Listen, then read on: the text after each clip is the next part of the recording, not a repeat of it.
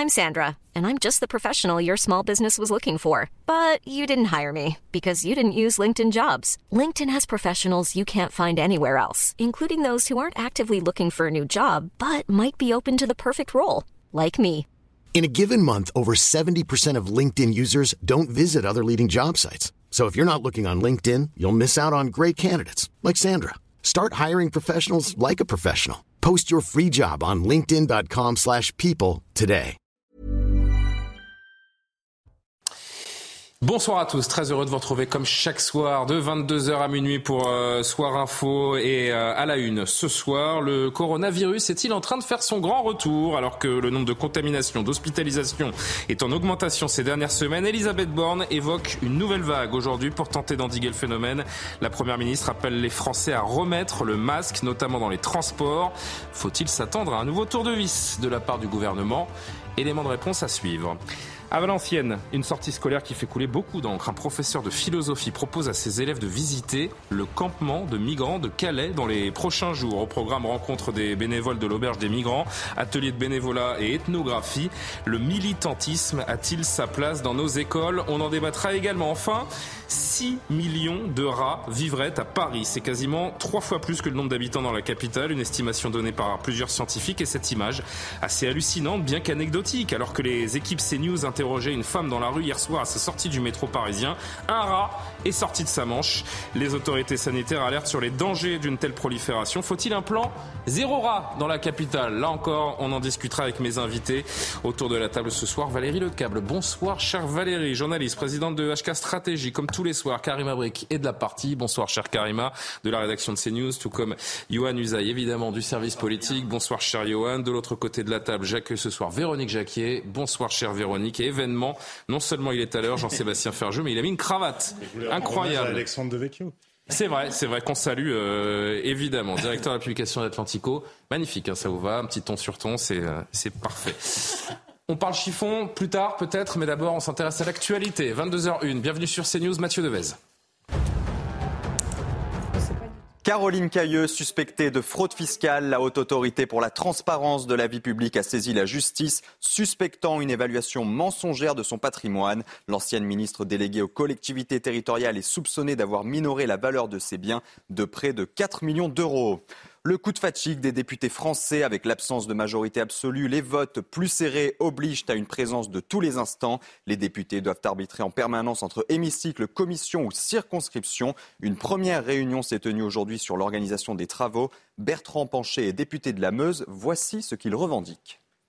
On souhaite vraiment que ça soit acté, qu'on ne siège plus le vendredi, qu'on ne siège plus non plus après minuit, parce que ça devient vraiment, du n'importe quoi. Euh, si on veut vraiment que le Parlement se renforce, on a besoin de beaucoup plus de temps en amont, il y a encore beaucoup plus, il y a encore des efforts à faire du côté du gouvernement, et on a besoin d'être au contact permanent de nos concitoyens. Les psychiatres hospitaliers étaient dans la rue aujourd'hui. Quatre syndicats ont appelé à la grève et à des rassemblements. Ils dénoncent un abandon de la psychiatrie publique qui se caractérise par un manque de lits et des fermetures régulières de centres médico-psychologiques. La présidente du syndicat des psychiatres des hôpitaux était aujourd'hui devant le ministère de la Santé. On l'écoute. Aujourd'hui, nous sommes là pour que se renoue un dialogue social de qualité. Un dialogue social où nous nous installons tous autour d'une table où le ministre nous rencontre et où nous définissons ensemble un plan d'action concrète, des actions qui voient le jour, pas des actions qui sont des effets d'annonce, aussi séduisantes soient-elles. Une restauratrice condamnée à 600 euros d'amende pour avoir refusé de servir une femme voilée. Les faits se sont produits à Handaï, c'est dans les Pyrénées-Atlantiques. Elle devra également verser 1300 euros au titre du préjudice moral subi par la cliente et effectuer un stage de citoyenneté. Son avocat n'exclut pas de faire appel, on l'écoute. La société évolue et la distinction entre euh, le sacré et le culturel n'est pas toujours faite c'est ce que j'avais soutenu. C'était euh, différent. Euh, une culture, une religion, et euh, quand on mélange culture et religion, eh bien, ça donne des décisions de cette sorte. Enfin, l'Allemagne va fournir plus de 350 générateurs à l'Ukraine. Les infrastructures énergétiques du pays ont été en partie détruites par des frappes russes. Le chancelier allemand Olaf Scholz réaffirme le soutien de l'Allemagne à l'Ukraine, y compris dans le domaine de la défense aérienne et de la reconstruction à long terme. Merci beaucoup Mathieu Devez. On vous retrouve tout à l'heure pour un nouveau point sur euh, l'actualité. On marque une première pause et on se retrouve pour un premier thème. Alors que la neuvième vague se profile en France, on en discutera dans quelques minutes. C'en est trop pour les Chinois. Les confinements à répétition ont mis euh, une grande partie de la population dans, dans la rue et le gouvernement tente d'endiguer la colère des citoyens. On en reparle juste après la pause. Donc à tout de suite. Nous sommes de retour sur le plateau de Soir Info avec mes invités Véronique Jacquier, Karim Abric, Valérie Lecap, Jean-Sébastien Ferjou, Johan Usaï. Une bonne humeur. Très bien, mais je, vais la faire redescendre, cette, bonne humeur, parce qu'on va parler de la neuvième vague qui se profile en France. Faut-il s'inquiéter? On se posera la question dans, un instant, alors qu'Elisabeth Borne demande solennellement aux Français de, remettre le masque. Mais avant de revenir chez nous, je voudrais qu'on parte pour la Chine, parce qu'on en a déjà parlé hier. C'en est trop pour les Chinois. Les confinements à répétition pour tenir l'objectif de zéro Covid ont fait naître, et euh, vous l'avez vu avec nous euh, hier soir, je le disais, une, colère quasi sans précédent en Chine, avec plusieurs jours de contestation un peu partout dans le pays. Le gouvernement tente endiguer comme il peut cette colère des citoyens. On va encore en, dire un mot et on va entendre un de nos correspondants à Pékin qui nous décrit concrètement ce que l'on vit au jour le jour là-bas. Mais d'abord, les éléments de compréhension avec Clémence Barbier. Le calme est revenu, partiellement. Un homme est interpellé par la police. Interdiction pour lui de prendre des photos de la rue où se sont rassemblées la veille des centaines de personnes qui protestaient contre la politique zéro Covid. Plus loin, les forces de l'ordre fouillent le téléphone des passants. L'échange est vif avec ces deux femmes. Elles sont en colère contre ces restrictions de liberté. Objectif, empêcher par tous les moyens de nouvelles manifestations. Le gouvernement chinois prévient, il ne cédera pas aux revendications de la population. Quant aux préoccupations concernant la sécurité de la vie en Chine, je pense qu'elles sont infondées. Je pense que pour la grande majorité des gens, la vie en Chine est sûre, notre combat contre la Covid-19 sera une réussite. À Pékin, une manifestation prévue hier en fin de journée a été découragée par la forte présence policière. Ces mobilisations de ce week-end, partout dans le pays, semblent être les plus importantes depuis les rassemblements pro-démocratie de la place Tiananmen en 1989, durement réprimés. Situation qui fait, euh, qui fait froid dans le dos. Pourquoi? Parce que je voudrais que vous écoutiez, avant qu'on fasse un, tour de table, Sébastien Belzic. C'est l'un de nos correspondants à Pékin. Il était ce matin euh, en duplex par Skype avec euh, Pascal Pro. Il nous décrit comment ça se passe au quotidien pour les gens et les expatriés qui sont sur place et dont il fait partie je descendais mes, mes, poubelles pour ne rien vous cacher et euh, en arrivant en bas, euh, effectivement, il y avait des, des, gardiens devant la porte en, en combinaison euh, intégrale hazmat, vous savez, euh, avec des visières, euh, des masques, ces grandes combinaisons blanches qui bloquaient la porte et qui m'ont, ils étaient très surpris. Ils m'ont dit non mais qu'est-ce qui se passe? Remonte chez toi tout de suite. l'immeuble, l'immeuble est confiné. Il y aura un cas de Covid dans l'appartement. Il y a des, des, livraisons de nourriture qui sont organisées par les comités de quartier. Donc là, en l'occurrence, on nous a déposé un gros sac de provisions provisions devant la porte avec des choux, des carottes, enfin essentiellement des légumes. Et on doit tenir comme ça pendant une semaine, mais, mais c'est tout, ça s'arrête là. L'eau n'est pas potable ici, on peut pas boire l'eau du robinet, même en la faisant bouillir. Donc ça peut quand même devenir rapidement très, très dangereux. Qu'à chaque fois que je voulais ouvrir la porte, par exemple poser la poubelle devant ou recevoir des livraisons, l'alarme sonnait et les comités de quartier m'appelaient pour vérifier que j'étais pas sorti. C'est un vrai bracelet électronique, hein, comme si j'étais euh, euh, prisonnier. Donc c'est euh, c'est insupportable à vivre et surtout on comprend pas parce qu'on est dépisté tous les jours. Hier j'ai été dépisté deux fois dans la journée. Là je suis enfermé chez moi avec ma famille, je peux pas passer le pas de la porte.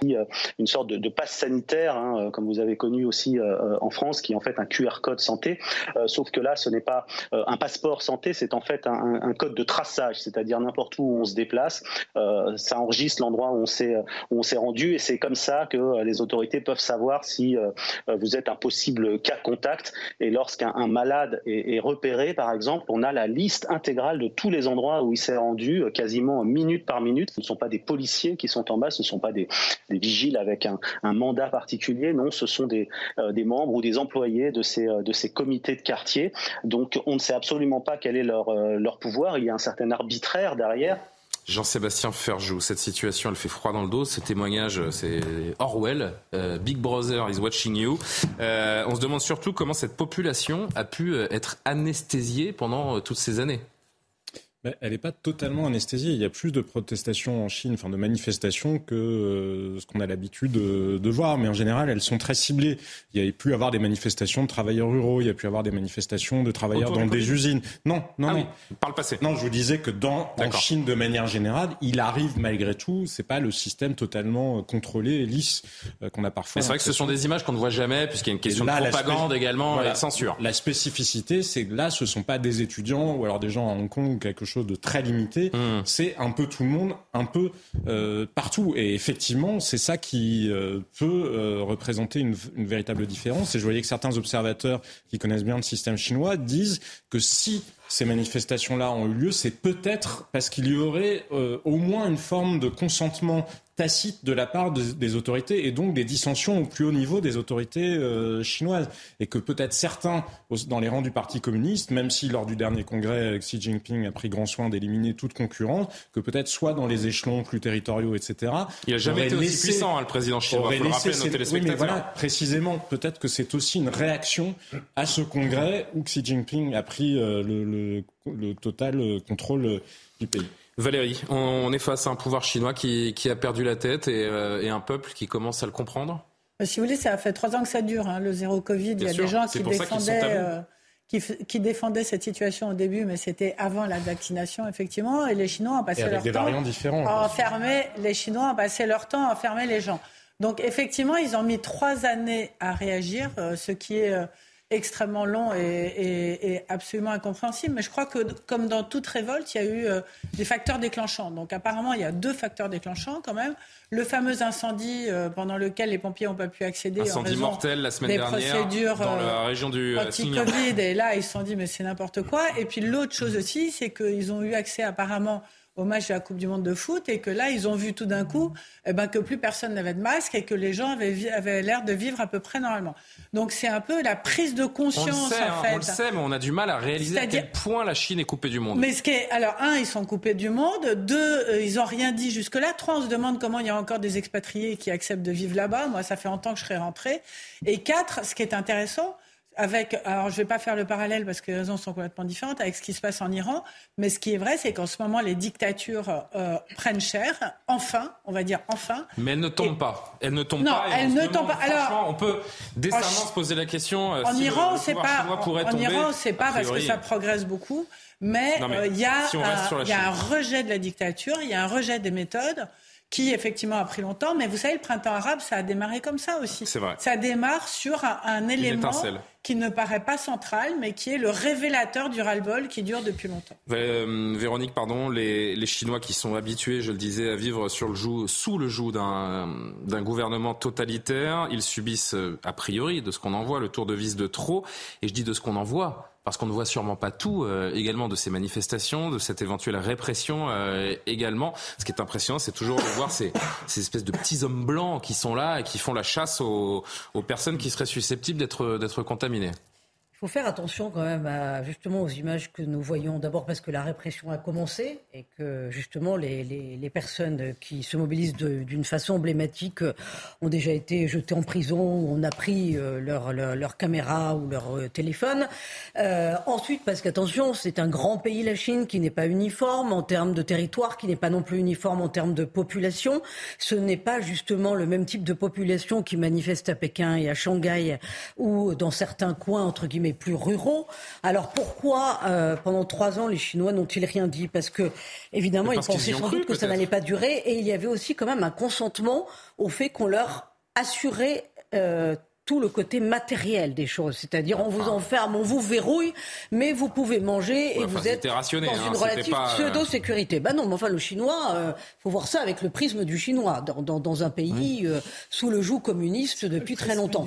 Maintenant, on se rend compte, vous savez ce qu'est le prisme du chinois. Non, mais pourquoi certains manifestent Pourquoi certains ouvriers manifestent? Parce que dans les usines, justement, on veut euh, les confiner et que là, en termes de matérialité, on ne leur assure plus euh, les besoins élémentaires. Et c'est pour cela qu'ils se révoltent. Donc le, chinois, c'est quand même une mentalité qui est très, très, très particulière. Maintenant, sur le long terme, pardon, attention, attention, je me permets parce que vous globalisez un petit peu euh, le, chinois, le prisme chinois, ils sont quand même un milliard et demi. je suis pas sûr qu'on puisse dit que, faire un, un, type du. J'ai dit qu'il n'y avait pas justement d'uniformité, mais on ne peut pas calquer nos mentalités européennes sur euh, les, les, mentalités de l'empire du milieu. Voilà. Ensuite, effectivement, au bout de trois ans, c'est absolument inhumain de vouloir encore et toujours appliquer cette politique qui, au départ, servait bien euh, le gouvernement chinois pour instaurer une société de surveillance et de contrôle absolu. Le Covid a quand même servi à ça en Chine, donc c'est normal qu'il y ait des, des, velléités de se libérer. Maintenant, je ne pense pas pour autant que ça aille beaucoup plus loin que ça. Regardez ce qui s'est passé à Hong Kong, regardez comme on a mis Hong Kong sous une coupe réglée. Je pense qu'au contraire, ça va malheureusement renforcer l'aspect dictature parce que parce qu'il n'y a pas de leader politique et qu'il n'y a rien d'autre à proposer que le Parti communiste. Il y a une cocotte, il y a une cocotte minute, on l'a compris, euh, Johan. De là à ce qu'elle euh, éclate, rien n'est moins sûr non, ça semble extrêmement peu probable. Mais si les Chinois, effectivement, ont accepté cela pendant trois ans aussi, il y a une chose importante à avoir en tête, c'est parce qu'ils pensaient que c'était partout dans le monde entier de cette manière-là. Et là, on voit que la censure commence à craquer. Les Chinois sont. que c'était mieux en Chine. Les, Précisément, la Chine avait. Absolument. là, les Chinois sont en train de se rendre compte, quelque part, qu'on leur a menti et que la plupart des pays du monde sont libérés de toutes ces obligations sanitaires. Mais là, le gouvernement chinois est pris à son propre piège, en quelque sorte. C'est le dernier pays au monde, hein, avoir cette politique de zéro Covid, on est d'accord. Et, parce que, effectivement, les Chinois, effectivement, n'ont pas vacciné leur population pas massivement en tout cas. Avec un vaccin qui est surtout pas, et la population, très efficace. C'est ce que j'allais vous dire. Et la population qui est vaccinée est mal vaccinée parce que le vaccin chinois est beaucoup moins efficace que le vaccin que nous avons nous-mêmes utilisé. c'est une politique encore et par plus ailleurs, pour la santé publique bah que ce zéro confinement. Et par ailleurs, il n'y a pas d'immunité collective. Il n'y a pas d'immunité collective. Et par ailleurs, il faut avoir quelque chose en tête, c'est que euh, rapporté euh, à la population générale, il y a en Chine dix fois moins de lits en soins intensifs que dans un pays comme la France, par exemple.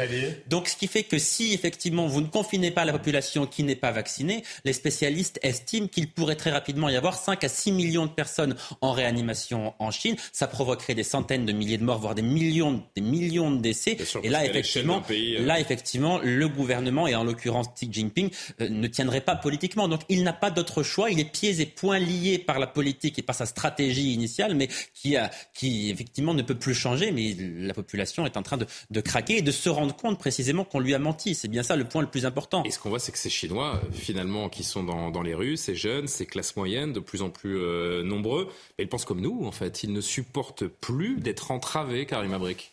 Oui, c'est ça. Ben, la Chine, j'allais dire, en fait, c'est euh, la stratégie zéro COVID, mais 100 contrôle social.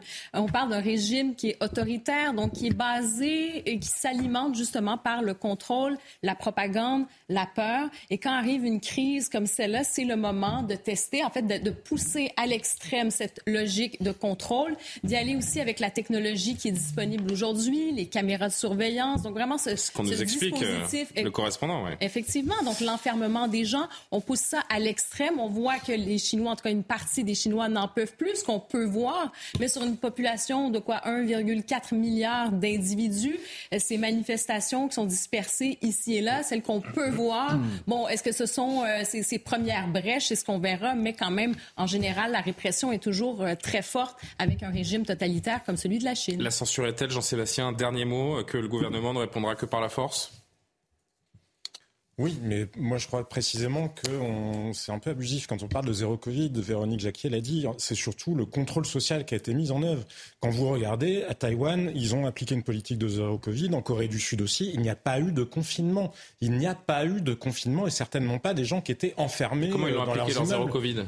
Mais parce qu'ils contrôlaient les entrées, ils contrôlaient les entrées, ils faisaient du traçage et de l'isolement, et ils ont aussi su comprendre comme à par l'isolement, pas par le confinement en population, ils ont aussi compris comme Singapour qui a une politique drastique de zéro Covid, mais ils ont aussi compris que les nouveaux variants, le variant Delta et le variant Omicron ensuite, ne avaient une transmissibilité qui était telle que ça ne rimait plus à rien de faire du zéro Covid. Mais regardons quand même les bilans. Les bilans, c'est 300 morts par million, par euh, million d'habitants à Singapour, c'est 495 euh, euh, quelque chose de cet ordre-là pour euh, Taïwan et euh, à peu près 500 pour la Corée du Sud. En France, nous sommes à 2350. Donc, ne jetons pas forcément... Nous sommes libres. Comment? Mais nous sommes. c'est vraiment cette balance qui est importante. Je vais vous dire, à l'époque, on avait exactement les mêmes débats. J'ai toujours. Ça fait des années, ça fait trois ans qu'on a ce débat. Oui, mais sachant que j'ai toujours soutenu que les confinements n'avaient pas de sens, à part le, premier confinement parce qu'on était vraiment dépassé. Et encore, ça peut se discuter, mais qu'ensuite ça n'avait pas de sens et qu'on a cramé des milliards, qu'on a flambé des milliards. Ça n'est pas ça le zéro Covid. Une seconde sur la Chine, Yohann il a extrêmement bien dit. Le problème là, c'est qu'ils sont dans une impasse absolue parce que il n'y a aucune. Je me suis à nouveau trompé. Non, non, très bien. Pardon, c'est moi qui. Il n'y a absolument aucune immunité de la population. Et donc, ils ne peuvent plus ouvrir système de santé, parce que les gens ne sont pas vaccinés. Et, ils sont, et tout ça, c'est pour des raisons politiques. C'est parce que euh, Xi Jinping a refusé euh, d'acheter des vaccins occidentaux. C'est tout. C'est la seule raison. Et que les, et que les vaccins euh, et que les vaccins chinois ne fonctionnent pas. Allez, on va s'intéresser à ce qui se passe plus près de, chez nous. On en parlait là aussi hier, mais la Première ministre a pris la, parole aujourd'hui pour nous indiquer que la situation n'est pas grave, mais elle interpelle euh, notre gouvernement et euh, cette adresse solennelle aux, Français de repenser à porter le masque, notamment dans les endroits de promiscuité ou, ou les transports en commun. C'est à suivre cette discussion. À tout de suite. Le retour de Soir Info, on entre dans 1h20 sans pub. Longue partie, on va pouvoir discuter sans interruption de, tous les sujets qui font l'actualité. Ça démarre juste après le rappel de l'actualité. Il est 22h27. Rebonsoir Mathieu Devez. Rebonsoir cher Julien. La centrale à charbon de Saint-Avold dans Moselle a rouvert ses portes. Grande émettrice de CO2, cette centrale devait fermer définitivement fin mars. Mais cet été, le gouvernement en a décidé autrement. Objectif sécuriser l'approvisionnement du pays en électricité compte tenu du conflit en Ukraine et des déboires rencontrés par le parc nucléaire d'EDF. À Lyon, il est désormais interdit de fumer près des écoles et des crèches. La mairie écologiste a pris un arrêté interdisant de fumer devant 350 écoles et crèches de la ville. Les cigarettes électroniques et le cigare sont également concernés par cette mesure. Aucune sanction n'est toutefois prévue par la municipalité.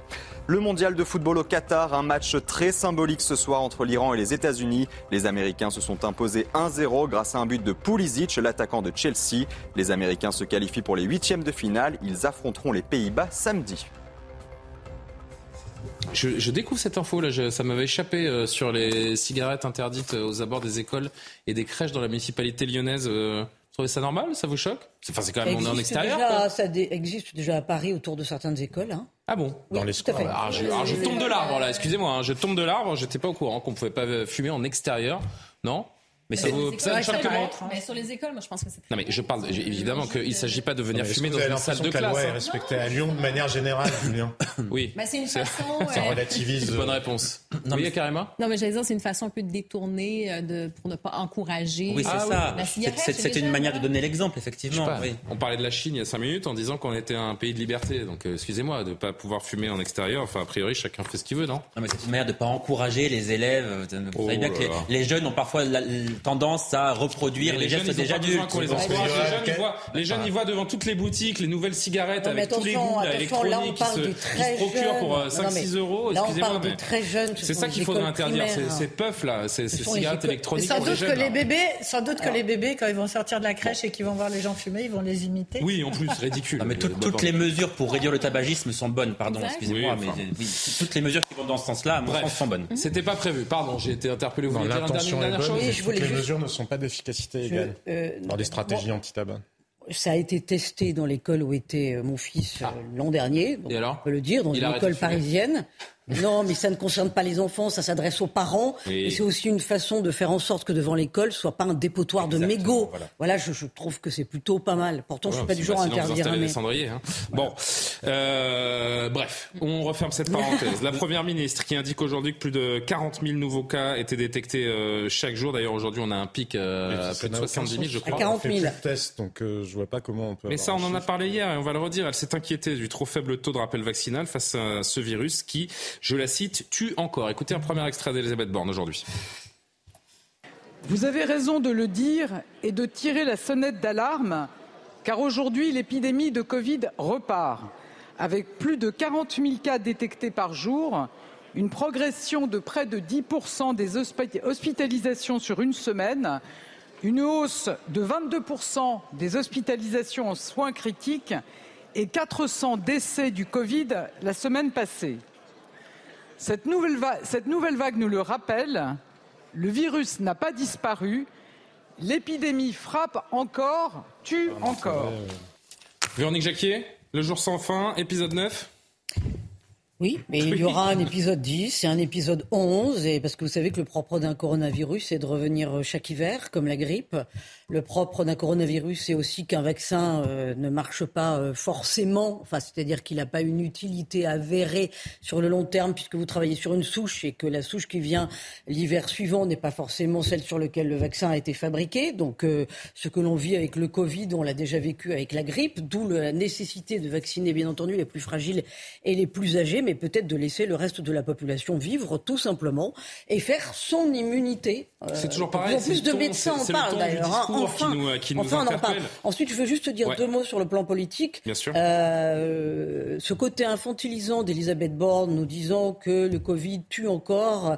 Oui, il y a malheureusement des gens dans les hôpitaux. On rappelle que ce sont principalement des gens qui ont des comorbidités. Il y a 1000 personnes en soins intensifs ce soir dans les hôpitaux. je rappelle euh, et je rappelle, j'aimerais que ce pays, la France, soit capable d'une véritable euh, santé, de, de politique publique en matière de prévention, et notamment ce qui concerne le cancer, parce que le cancer tue encore et il tue tous les jours, et 140 000 personnes par an, et on n'en parle pas suffisamment. Et vous avez raison de le, de souligner. Euh, on poursuit le tour de table. Je voudrais juste qu'on entende ce deuxième extrait d'Elisabeth Borne, la Première ministre, qui a lancé donc cet appel solennel aux Français pour recommander le port du masque face euh, aux plus vulnérables ou dans certaines situations de promiscuité, comme dans les transports en commun. Écoutez-la.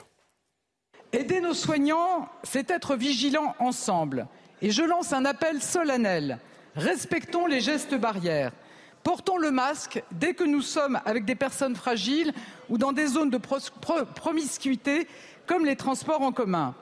Ce sont des petits gestes qui sauvent des vies. Nous le savons, ils sont décisifs pour faire reculer l'épidémie.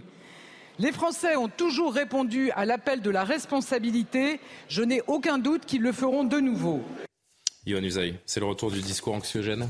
Non, je, je vois pas bien sincèrement en quoi le discours d'Elisabeth Borne là est infantilisant. Je, réfléchissais encore là pendant les quelques secondes. Parce que ça fait trois ans qu'on connaît la chanson. Oui, pardon, non mais excusez-moi, excusez-moi, c'est la première ministre qui est interrogée à l'Assemblée nationale par des députés. Donc, à l'évidence, elle répond à la question. Que voulez-vous qu'elle dise? Que euh, les nombres de cas sont en diminution? Qu'effectivement, à l'hôpital, tout va bien? Parce qu'elle dit autre chose, la Première ministre. Elle ne parle pas seulement du nombre de contaminations, du nombre de cas positifs. Elle dit effectivement que le nombre de cas en réanimation et en soins intensifs est en train d'augmenter de manière préoccupante. Excusez-moi, je crois qu'elle a raison de le dire aux Français et que ça n'est pas du tout infantilisant. Je crois même qu'elle est dans son rôle. Et pardon, alors on s'agaçait longtemps que que le gouvernement prenne des mesures restrictives. Alors si, si elle avait dit euh, nous allons rendre le masque à nouveau obligatoire, tout le monde se serait insurgé, etc.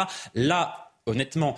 Mais qui vous dit qu'on n'y va pas Non mais non mais pardon, qu'on ne risque pas de revenir vers les pardon, non mais là, conclure, pardon, Johan, s'il vous plaît. Là, on commente ce qu'elle dit aujourd'hui précisément, mais je trouve précisément qu'ils sont pas en train de une, préparer une, euh, une, nouvelle fois une manière d'inciter les Français. On leur a suffisamment reproché précisément de nous infantiliser. Là, je crois que ça n'est pas le cas et qu'il faut pour le coup le reconnaître. Elle demande aux Français de le porter, mais elle n'oblige personne à le faire. C'est plutôt, je trouve, une bonne recommandation. Enfin, excusez-moi, mais là, elle est pour le coup complètement dans son rôle. Oui. Non, mais d'autant plus, euh, Johan a tout à fait raison, que le problème, c'est que l'hôpital est déjà débordé aujourd'hui. Parce que on a parlé de l'épidémie de bronchiolite qui est sans précédent. je rappelle, hein, depuis ce qu'on répète également depuis trois ans, on n'a pas entendu le Covid pour savoir que l'hôpital était en souffrance. Hein. Non, mais Julien, là, on est dans une conjonction qui est quand même assez particulière parce qu'on a la plus forte épidémie de bronchiolite chez les bébés, chez les enfants de moins de deux ans. Donc c'est quand même quelque chose qui touche et qui est important et dans lesquels euh, il n'y a pas assez de soignants pour s'en occuper et on a des enfants de moins de deux ans qui et on attendent. veut pas réintégrer les soignants non vaccinés. Qui hein. attendent. qui attendent. Non mais est-ce que non, mais je, voudrais juste... je sais bien que ce sont deux questions séparées. Mais... Je voudrais juste terminer euh, le raisonnement deux minutes.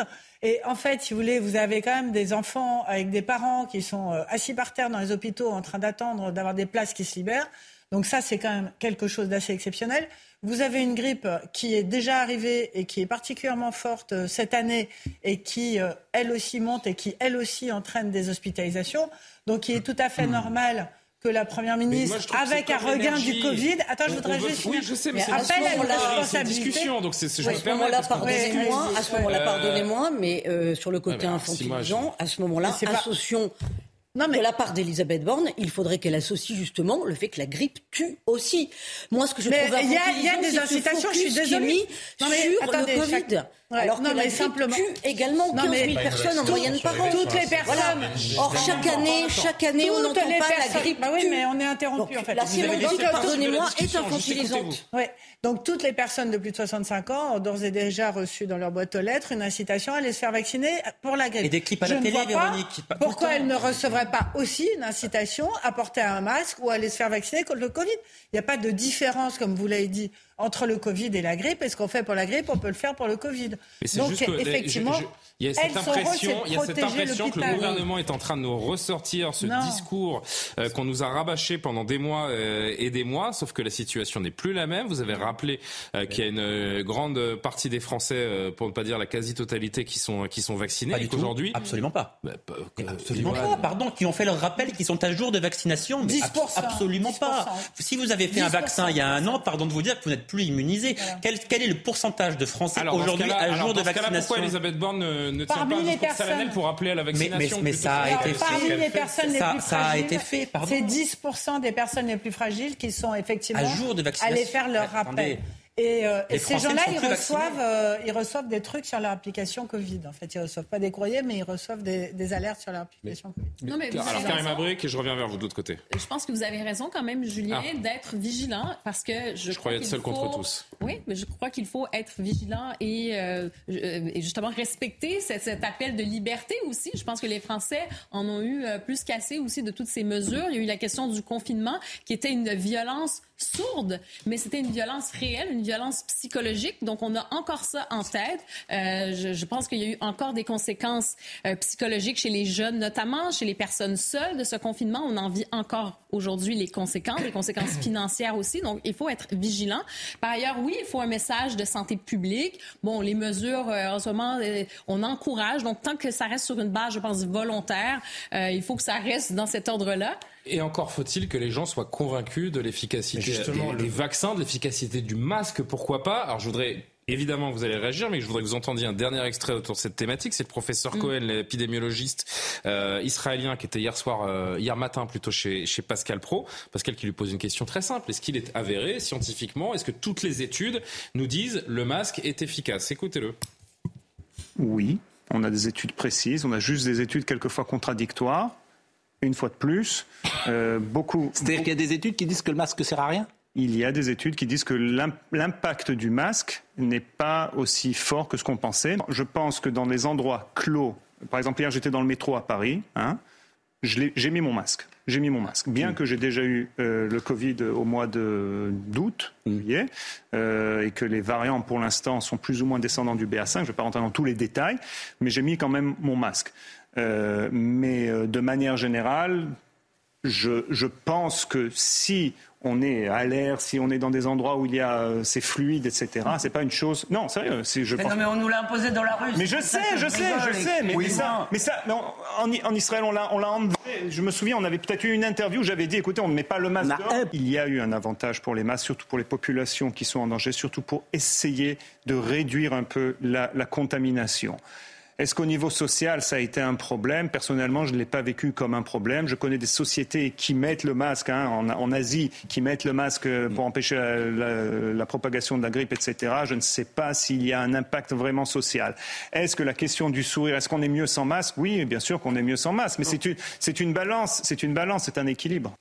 Réaction, Jean-Sébastien je crois que c'est très révélateur de ce que nous n'avons pas su faire après la pandémie. Et effectivement, Karima parlait du coût psychologique euh, lourd, entre autres, parce que c'est un virus à transmission aérienne. Donc, a priori, les masques sont plutôt utiles dans les lieux clos. Et il y a toutes les mesures d'aération, de purification. Hein. Mais exactement. Il y a eu des études effectivement contradictoires, notamment aux États-Unis, puisque certains États qui avaient imposé le port du masque ont eu euh, plus de cas que des États qui ne les avaient pas imposés. Mais vous voyez bien qu'on ne vit pas exactement de la même manière en Floride qu'on vit euh, à Chicago. Donc il y a tellement de paramètres à prendre en compte pour pouvoir analyser la causalité exacte ou l'efficacité exacte. Au bout du bout, ça reste un virus à transmission aérienne.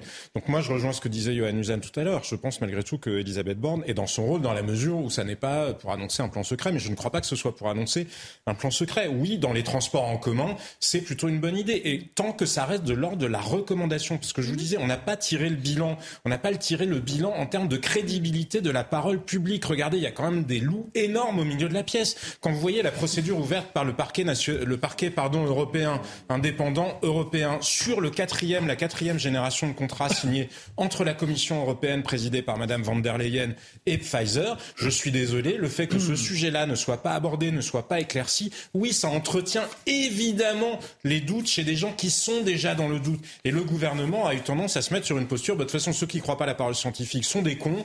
Euh, vous imaginez bien qu'en général, en matière de pédagogie, euh, c'est assez peu utile ou assez peu efficace de commencer par dire aux gens qui sont imbéciles et qui ne comprennent rien à rien. Ce bilan-là, je suis désolé, il n'a pas été fait. Et ça explique le fait qu'aujourd'hui, tout le monde doute, à commencer par euh, vous, nous, parfois, de la parole publique, notamment quand Madame.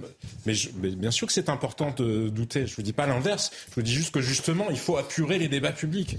Véronique et, Johan, pour conclure. Oui, il faut évidemment être dans la recommandation du masque et non pas dans l'obligation. D'ailleurs, euh, moi j'ai pris les transports en commun aujourd'hui, mhm. le bus et le métro. Vous mettez le masque euh, Moi non, mais la moitié des gens le portaient.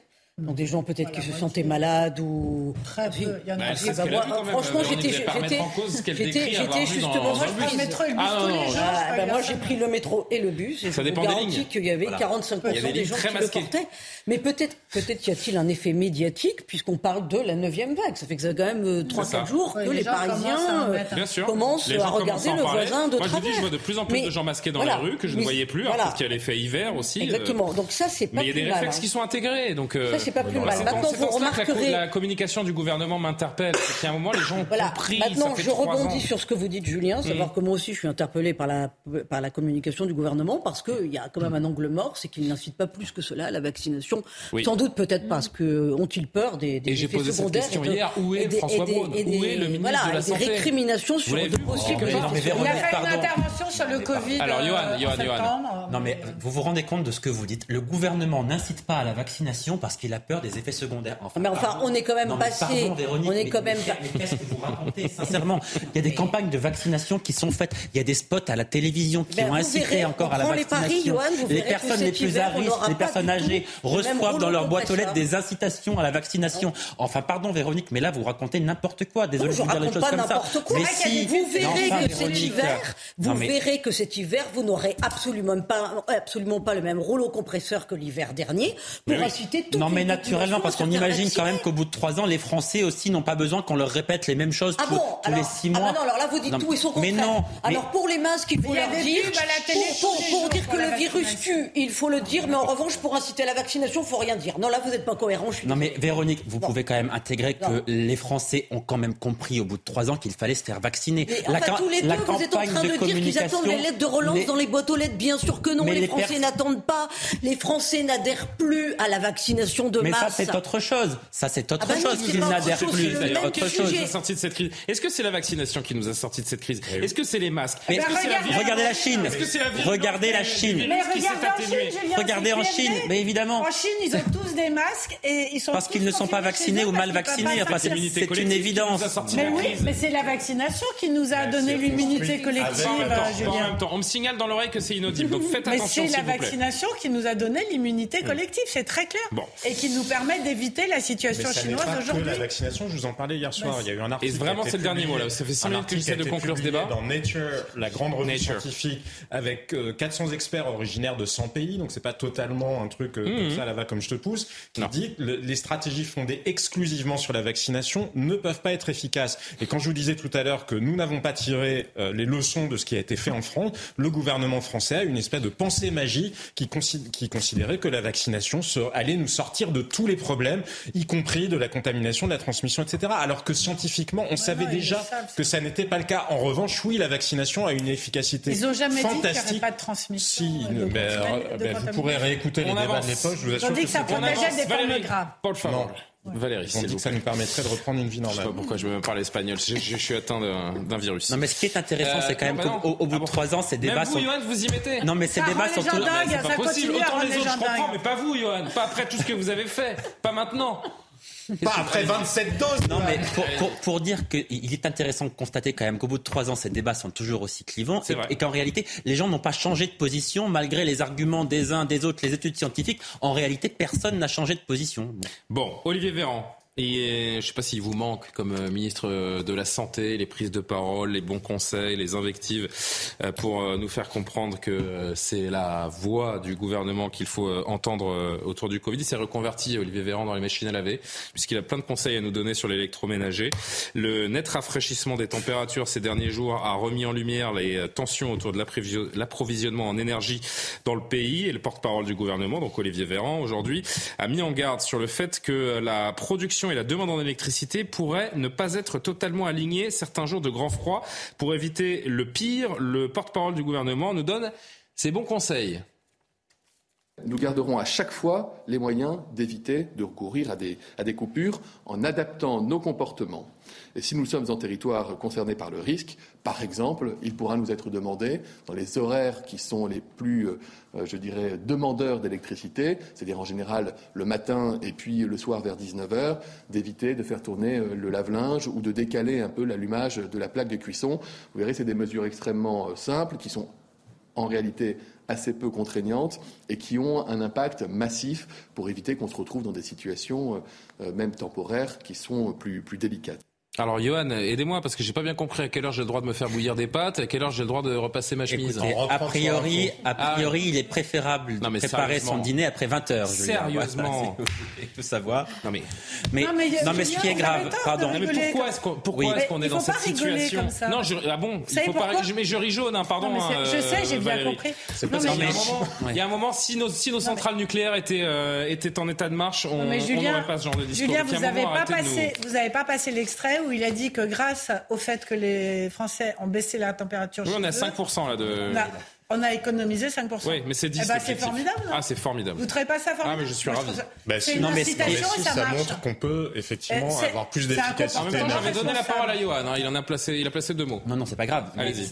Simplement, effectivement, d'abord, on est obligé de constater que le fait de se retrouver dans cette situation en France et en Europe est quand même une situation déplorable. Enfin, qu'on en arrive à manquer d'électricité en France, en, France d'abord, mais en Europe de manière de manière générale, c'est quand même quelque chose qu'on a du mal à comprendre. Sincèrement, il faut se mettre à la place des Français qui nous écoutent et qui se disent comment la sixième puissance économique au monde euh, peut être amenée éventuellement à couper l'électricité deux heures par jour dans les foyers? C'est vrai que ça semble improbable et on, aimerait qu'il y ait des responsabilités qui soient établies. Sincèrement, je crois d'ailleurs que ce, serait bon, ce serait un bon signal démocratique d'ailleurs, voyez-vous. Là, pour l'instant, ça n'est pas le cas. Néanmoins, néanmoins, comme nous sommes dans une situation qui est un peu sensible pour le moins et que le risque de coupure est possible, sinon probable au mois de janvier, effectivement, le gouvernement doit donner des consignes. Mais vous avez imaginé, vous, le journaliste politique, vous avez imaginé un jour, en, en, entrant dans ce métier, en embrassant cette carrière, qu'un jour, un membre du gouvernement vous dirait à quelle heure vous pouvez vous faire cuire un steak? Non, mais parce Franchement. que, mais parce que personne n'avait imaginé ah que cette situation soit possible. Enfin,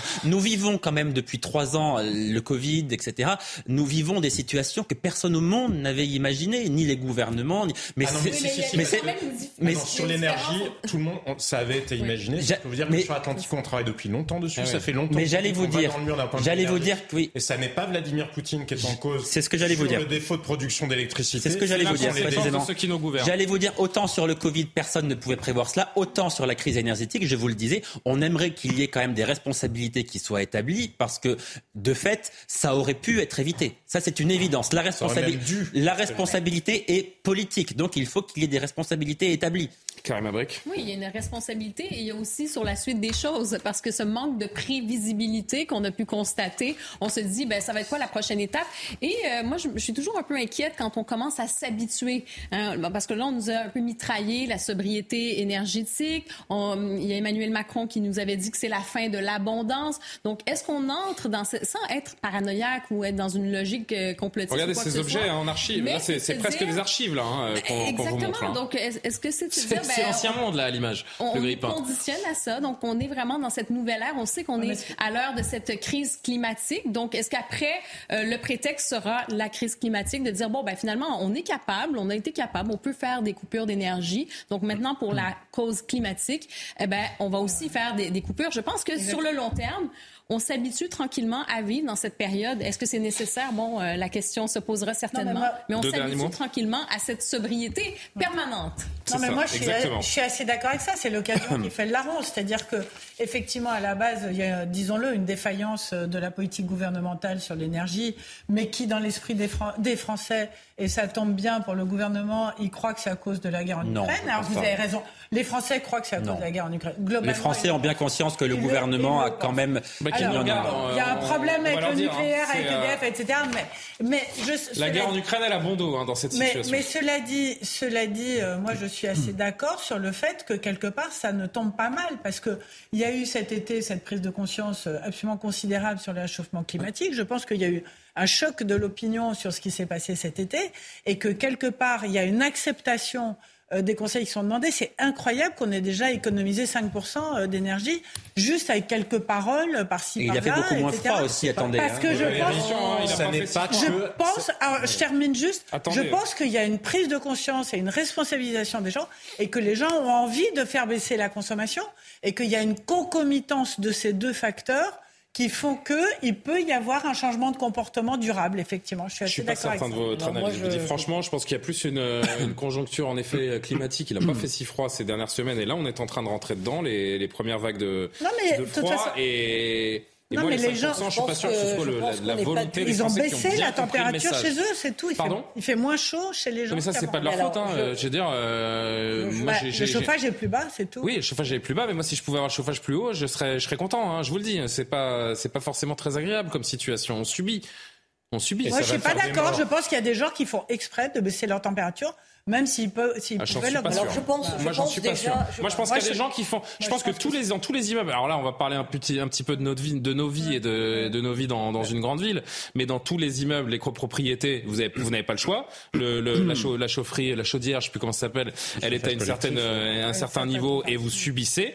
Et vous avez en revanche et ça donc les gens le subissent. Ce n'est pas par choix. Et en revanche, vous avez des copropriétés qui ne jouent pas le jeu. Je vous dis, c'est une expérience personnelle. Je vais raconter ma vie une seconde. J'ai un chauffagiste qui est venu la semaine dernière chez moi parce que ça caille vraiment et il m'a expliqué, bah bon, chez, vous c'est comme ça, ce sera 19 le jour et 17 la nuit. Par contre, on a des copropriétaires qui payent, qui se mettent d'accord pour une surcharge de prix et qui sont chauffés à 22, 23 en ce moment. Voilà ce qui se passe. il y a des gens qui ne jouent pas, le jeu, mais dans le sens inverse. Et ça, c'est une réalité, j'en témoigne non, mais personnellement. mais ce qui est intéressant, Julien, Juste pour terminer, ce qui est intéressant dans ce que vous avez dit, c'est l'expression jouer le jeu. Parce que c'est effectivement jouer le jeu. C'est l'expression payer une surcharge de prix. Moi, j'appelle ça, une responsabilisation de la population. La vérité, c'est que les gens qui ont les moyens vont avoir chaud cet hiver et les gens qui ne les ont pas vont se les cailler. C'est pas forcément que c'est une question de moyens, mais pas J'aimerais quand même qu'on n'oublie pas qu'il y a 9 millions de personnes en France qui n'ont pas les moyens de jouer le jeu. C'est-à-dire qu'ils ont déjà froid chaque hiver depuis longtemps parce qu'ils sont sous le seuil de pauvreté.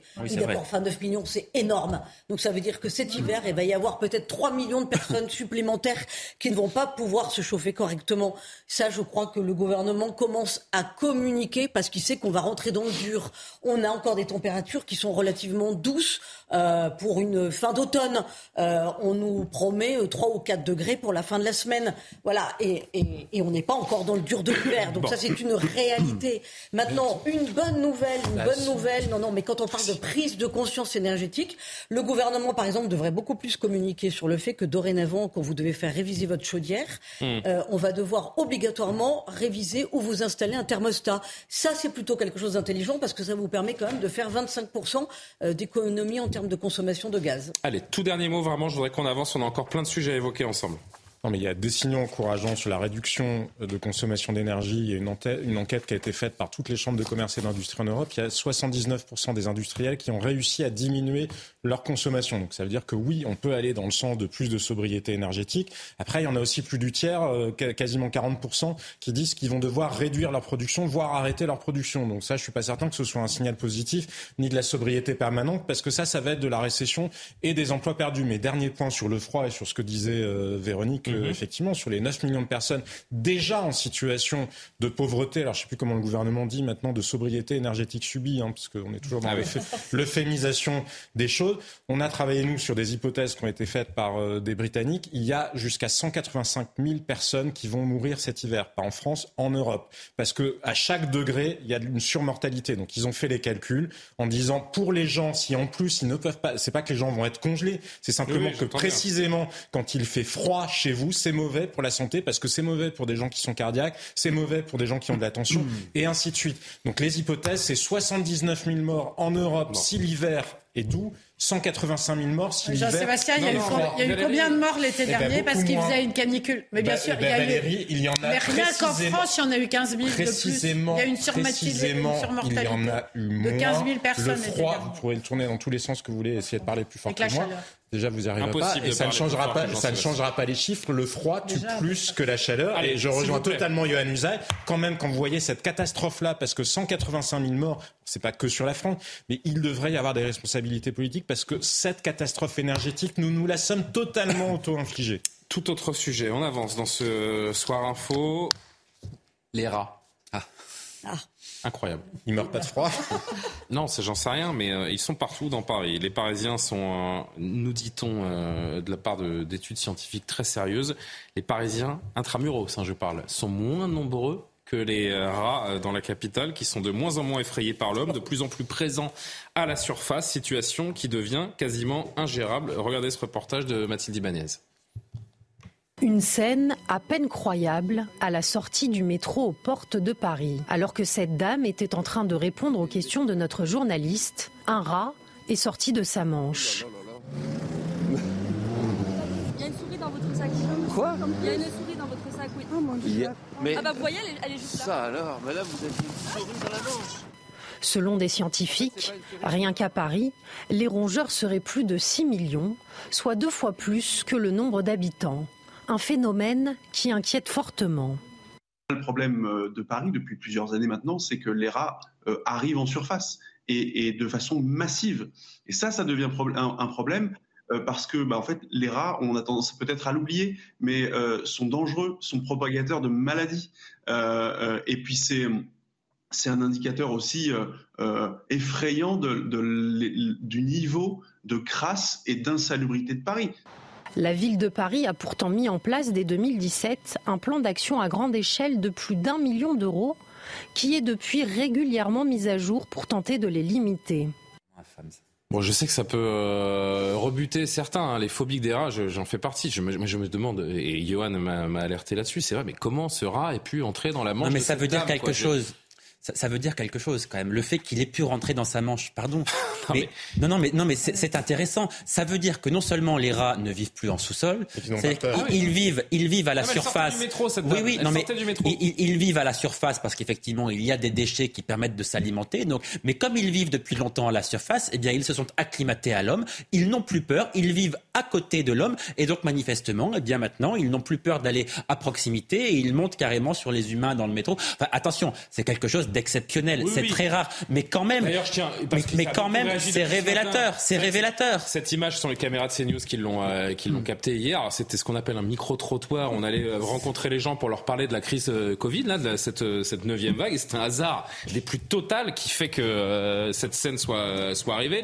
Alors on a beaucoup eu de réactions sur les réseaux sociaux. Je voudrais quand même préciser deux trois choses. On l'a inscrit d'ailleurs en bas de l'écran. C'est à Boulogne-Billancourt, mais pour ceux qui connaissent Paris, c'était la sortie du métro Marseille. À 200 mètres de Paris. À 200 mètres de, de Paris c'est la ligne 9 du métro parisien. De voilà, c'est Paris. Il faut arrêter de nous chercher, des, chercher des coups dans la tête sur cette histoire de Boulogne-Billancourt parce que c'est Paris. On est à 200 mètres du panneau euh, du panneau Paris.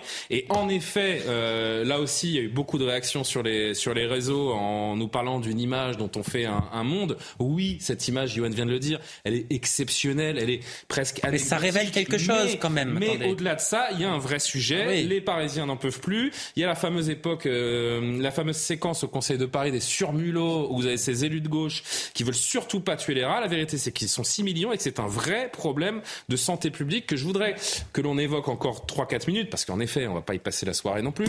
Mais il est quasiment 23 heures et c'est d'abord l'occasion pour nous de faire un point sur l'actualité avec Mathieu Devez. Le plan de sobriété énergétique porte déjà ses fruits. Ce sont les mots d'Olivier Véran, selon le porte-parole du gouvernement. Si on neutralise l'effet des températures plus clémentes dans ce début d'hiver, on enregistre d'ores et déjà une réduction quotidienne de 5% de notre consommation d'électricité. La Grèce va réintégrer ses soignants non vaccinés contre le Covid-19, une décision de justice qui contrarie le gouvernement grec. Selon le ministre de la Santé, il s'agit d'une décision dangereuse pour la santé publique. Le mois dernier, plus de 2000 personnels de santé restaient non vaccinés, dont environ 170 médecins. Les Bleus au complet avant d'affronter la Tunisie demain. On parle bien sûr de la Coupe du Monde de football au Qatar. Le coup d'envoi sera donné à 16h heure française. Les Français sont déjà qualifiés pour les huitièmes de finale et quasiment assurés de terminer en tête de leur groupe. Revoyez cette séquence parce que c'est quand même c'est la séquence de la semaine. Euh, donc cette dame qui sort du métro. Bonjour madame, euh, le Covid, comment ça se passe euh, Vous êtes inquiète? Et là donc un rat qui sort de son manteau. Pour l'instant, moi j'ai pas eu de Qu'est-ce que j'ai qui. Ah, j'ai un truc qui me. Vous avez une bestiole qui. Euh... Oh, bestiole, oui. Alors voilà, c'est. On va, on, va, on va souhaiter. Euh, bah, vous souhaitez une bonne nuit à vous et puis. Oh là là là là. Il y a une souris dans votre sac. Quoi? Il y a une souris dans votre sac, oui. Oh mon dieu. Mais... Ah bah vous voyez, elle est, elle est juste là. Ça alors, madame, vous avez une souris dans la manche. Regardez ça, c'est. En fait, c'est pas une souris, c'est un rat. Ça... Ah mon dieu. Oh, mais je... oh. Elle est solide la dame, hein. parce que moi je vous dis, je, je, J'aurais hurlé. moi, je, je m'évanouis. Hein. Moi, j'aurais Ah, hurlé. Non mais c'est euh, bon. Non, mais il y a plus- cette Non, mais image, il y a cette image et il y a l'aspect un petit peu Julien, si on s'évanouissait à chaque fois qu'on voyait un rat, parce Non, que pas à voir. Je parle pas de voir un Non, rat. mais je même parle à d'en avoir non, un dans, mais- la- dans, le- dans, Dans le dos. le manteau. Non mais Ça, bien sûr, mais, pas- mais pardon, le square qui est en bas de chez moi, euh, mes enfants ils veulent plus y aller parce que précisément il y a des rats partout. Ah, il y a des rats absolument partout. Et je- c'est dangereux, pardon, juste pour finir pour la santé publique parce qu'effectivement il y a eu ces débats lunaires à la mairie de Paris avec euh, en parlant surmulot. de surmulot et de, de Parce que le rat était connoté trop négativement, Ouais. le terme rat. Oui, mais voilà, pour organiser Il la coexistence rat entre l'homme et le rat, mais- l'Académie de médecine avait fait un communiqué. Le rat est extrêmement dangereux pour la santé humaine. C'est un enjeu de santé publique. Il est porteur de nombreuses bactéries ouais. pathogènes. Bien il sûr. peut transmettre de nombreuses maladies. Tout le monde a en tête l'exemple de la peste, mais il y en a de nombreuses autres. Les morsures de rats sont dangereuses, les griffures de rats sont dangereux. euh. Il y a des exoparasites qui sont dangereux. C'est un sujet de santé publique majeur, au-delà de l'image qui effectivement est euh, Et là encore, saisissante. Mais Vous tapez sur la mairie de Paris, vous non, tapez mais- sur un oui, mais alors justement- des rats. Non, mais je parle de là, c'est moi qui m'exprime. Non, mais justement- On parle, c'est vrai que des rats pour pour être allé dans d'autres métropoles dans le monde, euh, il y a des rats, il y en a partout. Non, mais il y en a jamais eu Mais autant. à ce niveau-là,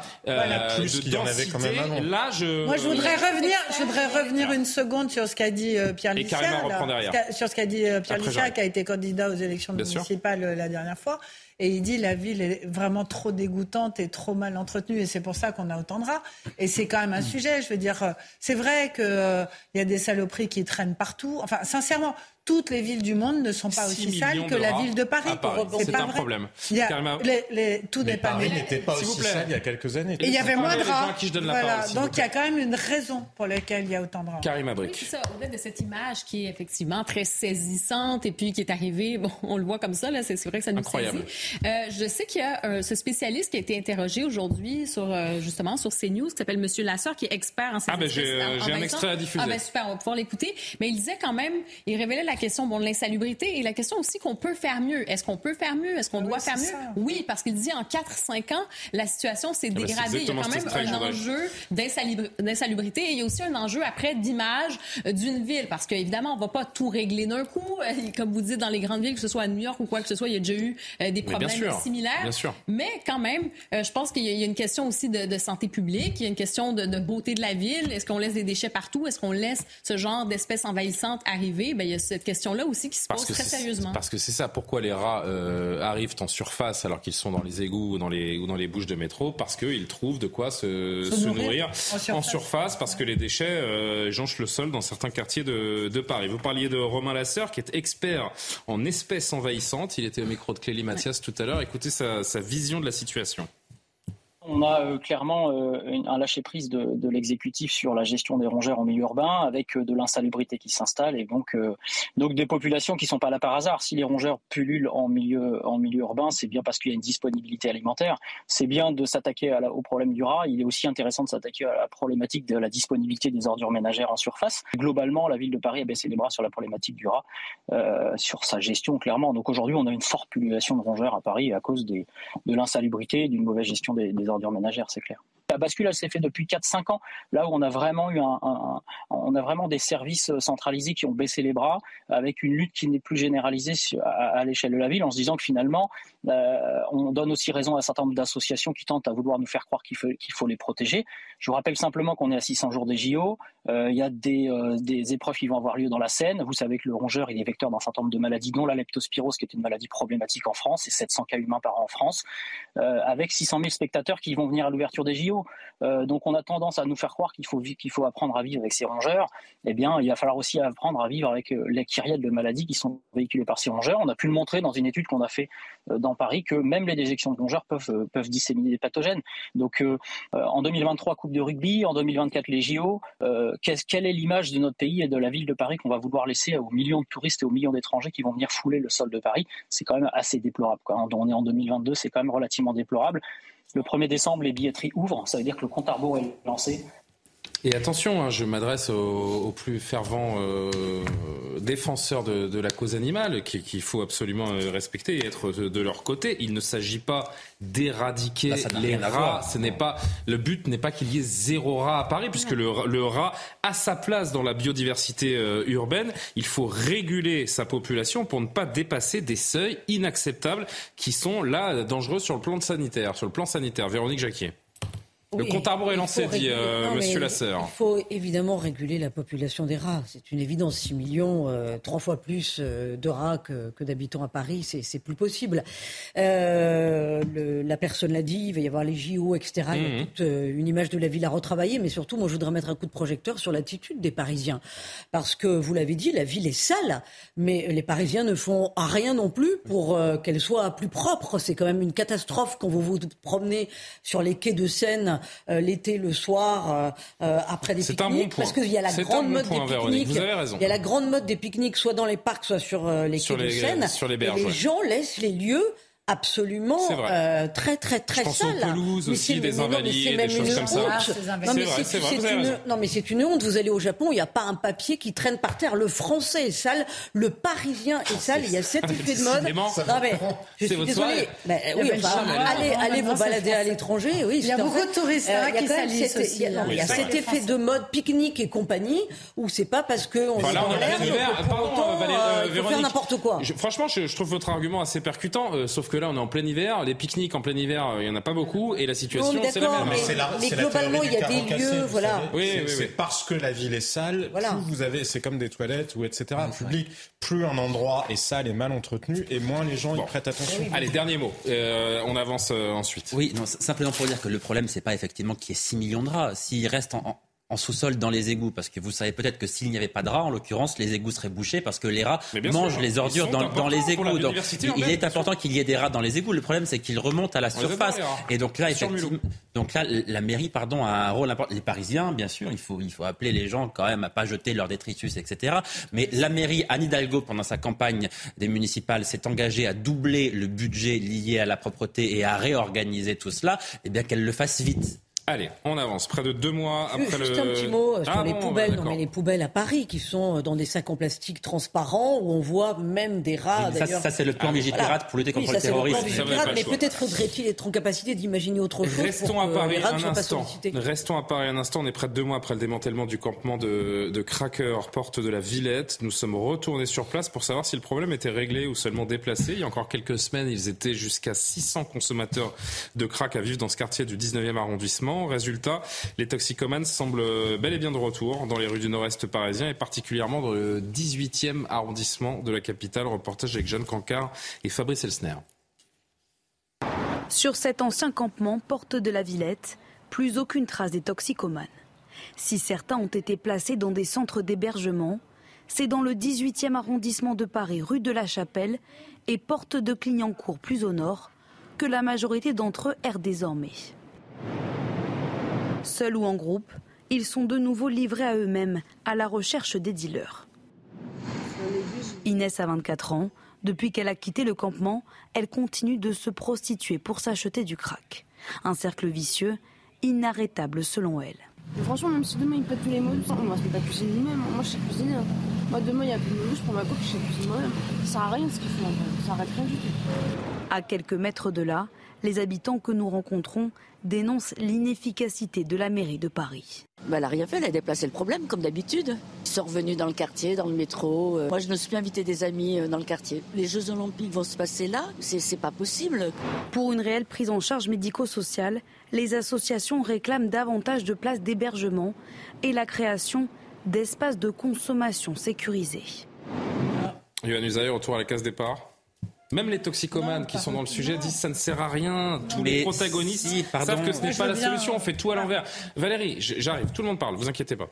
Euh, si, pardon Valérie, mais c'est un peu retour à la case départ dans le sens où il s'agit de la sixième colline du crack. C'est-à-dire que ça fait six fois qu'on essaie de démanteler ces camps et qu'ils se euh, reconstruisent en quelque sorte. Parce qu'il y a quelques semaines, lorsque Gérald Darmanin était allé sur place pour euh, vérifier le démantèlement de la cinquième colline du crack, il avait fait une promesse aux Parisiens, aux Français ou en l'occurrence aux riverains. Il avait dit euh, je veux m'assurer désormais que les forces de l'ordre restent sur place, euh, sillonnent le quartier pour que euh, un nouveau campement ne se reforme pas. il y a la déclaration du mois de juillet 2022 également que j'ai retrouvé euh, en travaillant le sujet. Et il, a annoncé, Gérald Darmanin, se donner un an pour éradiquer le crack à Paris. Oui, donc manifestement, vous voyez bien que de toute façon, sa promesse qu'il n'y ait pas effectivement de nouveau campement, une promesse qui n'a pas été tenue, et éradiquer le crack à Paris, il lui reste donc six mois pour tenir cette cette promesse, manifestement, ça semble mal parti. Mais pour une raison finalement qui est assez simple en l'occurrence, c'est-à-dire qu'il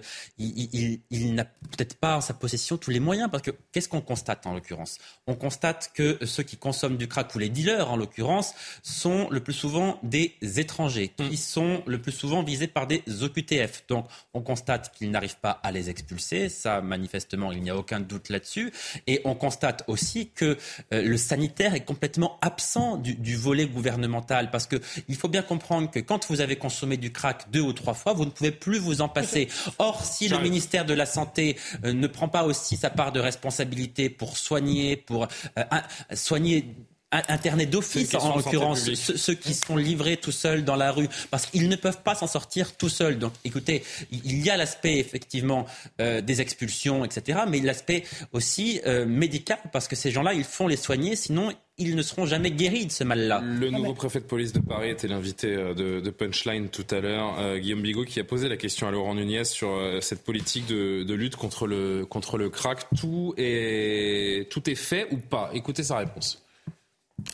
Et puis nous mobilisons les services de police judiciaire et euh, notamment le groupe CRAC de la police régionale des transports qui fait un travail formidable. Je leur ai rendu visite vendredi dernier.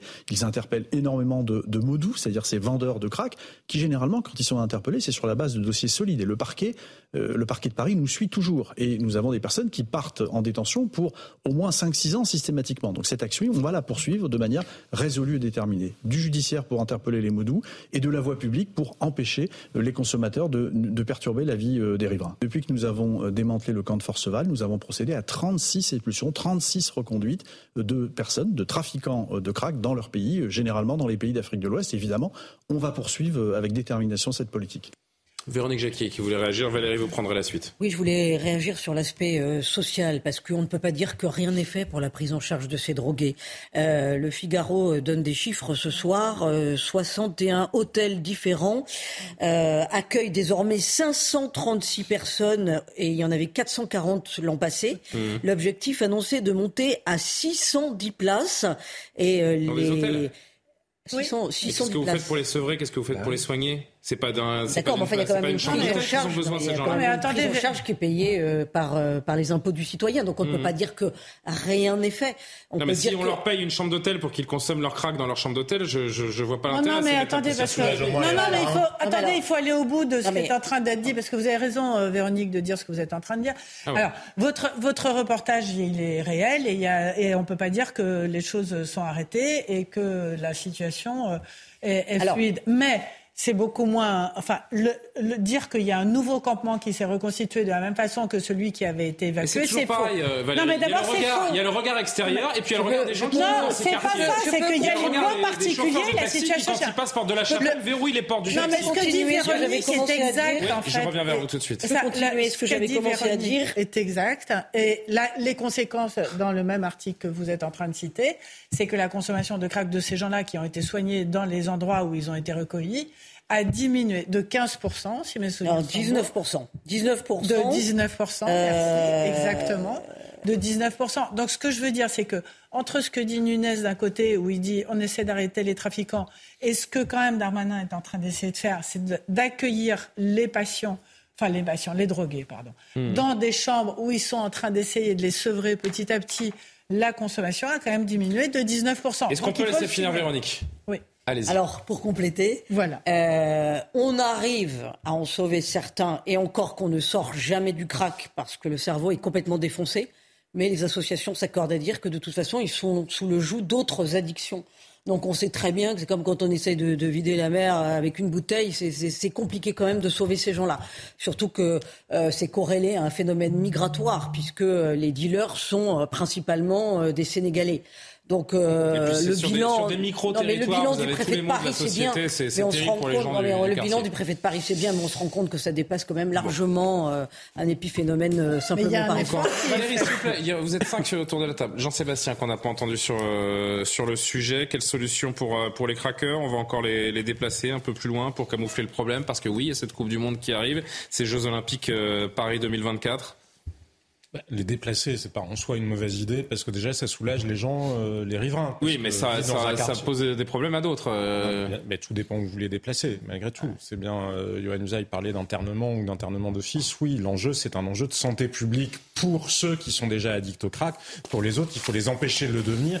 Et comment? Bah, Il faut, il n'y a pas de, enfin, les mêmes causes produisent les mêmes effets. Je crois que c'est important de constater que malgré tout, il y a une politique qui est mise en œuvre et le gouvernement a pris le taureau par les cornes. Et c'est important, alors que la mairie Paris et la préfecture de police se sont longtemps envoyé la balle et la responsabilité.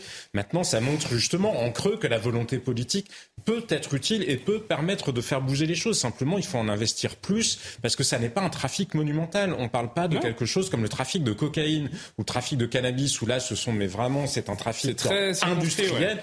Le crack, c'est très localisé et c'est très limité. Donc avec véritablement une volonté politique sur les trafiquants d'une part et sur les réseaux qui exploitent, parce que derrière il y a aussi une exploitation de ces migrants, euh, parfois mineurs isolés, de ces clandestins de manière générale, qui sont contraints à la prostitution. Euh, parce qu'en général, on, on leur donne du crack pour les faire tomber dans cette addiction-là. Donc il faut empêcher ça. Et comme je vous le disais, c'est pas des dizaines de milliers de personnes qu'il faut gérer, ce qui montre que la volonté politique, donc il y a un début de volonté politique qui produit des effets. Et eh ben souhaitons que justement le gouvernement ne cède pas et continue à aller plus loin. Tout dernier mot, Karim Abric. On ne peut pas endiguer complètement le problème, mais c'est vraiment une prise en charge globale. Donc d'un côté, oui, plus de répression pour les trafiquants qui profitent de la misère humaine pour les exploiter euh, financièrement, euh, physiquement aussi. Et il y a toute la question effectivement là, de ces lieux de consommation supervisée un peu comme sur les centres d'injection supervisée, mais donc qui seraient dédiés euh, pour les craqueurs. Oui, mais, non, mais ça, c'était l'unité d'Anne Hidalgo. Et je vous dis, les salles de shoot, les salles de shoot pour le crack, ça n'existe pas. C'est pas possible.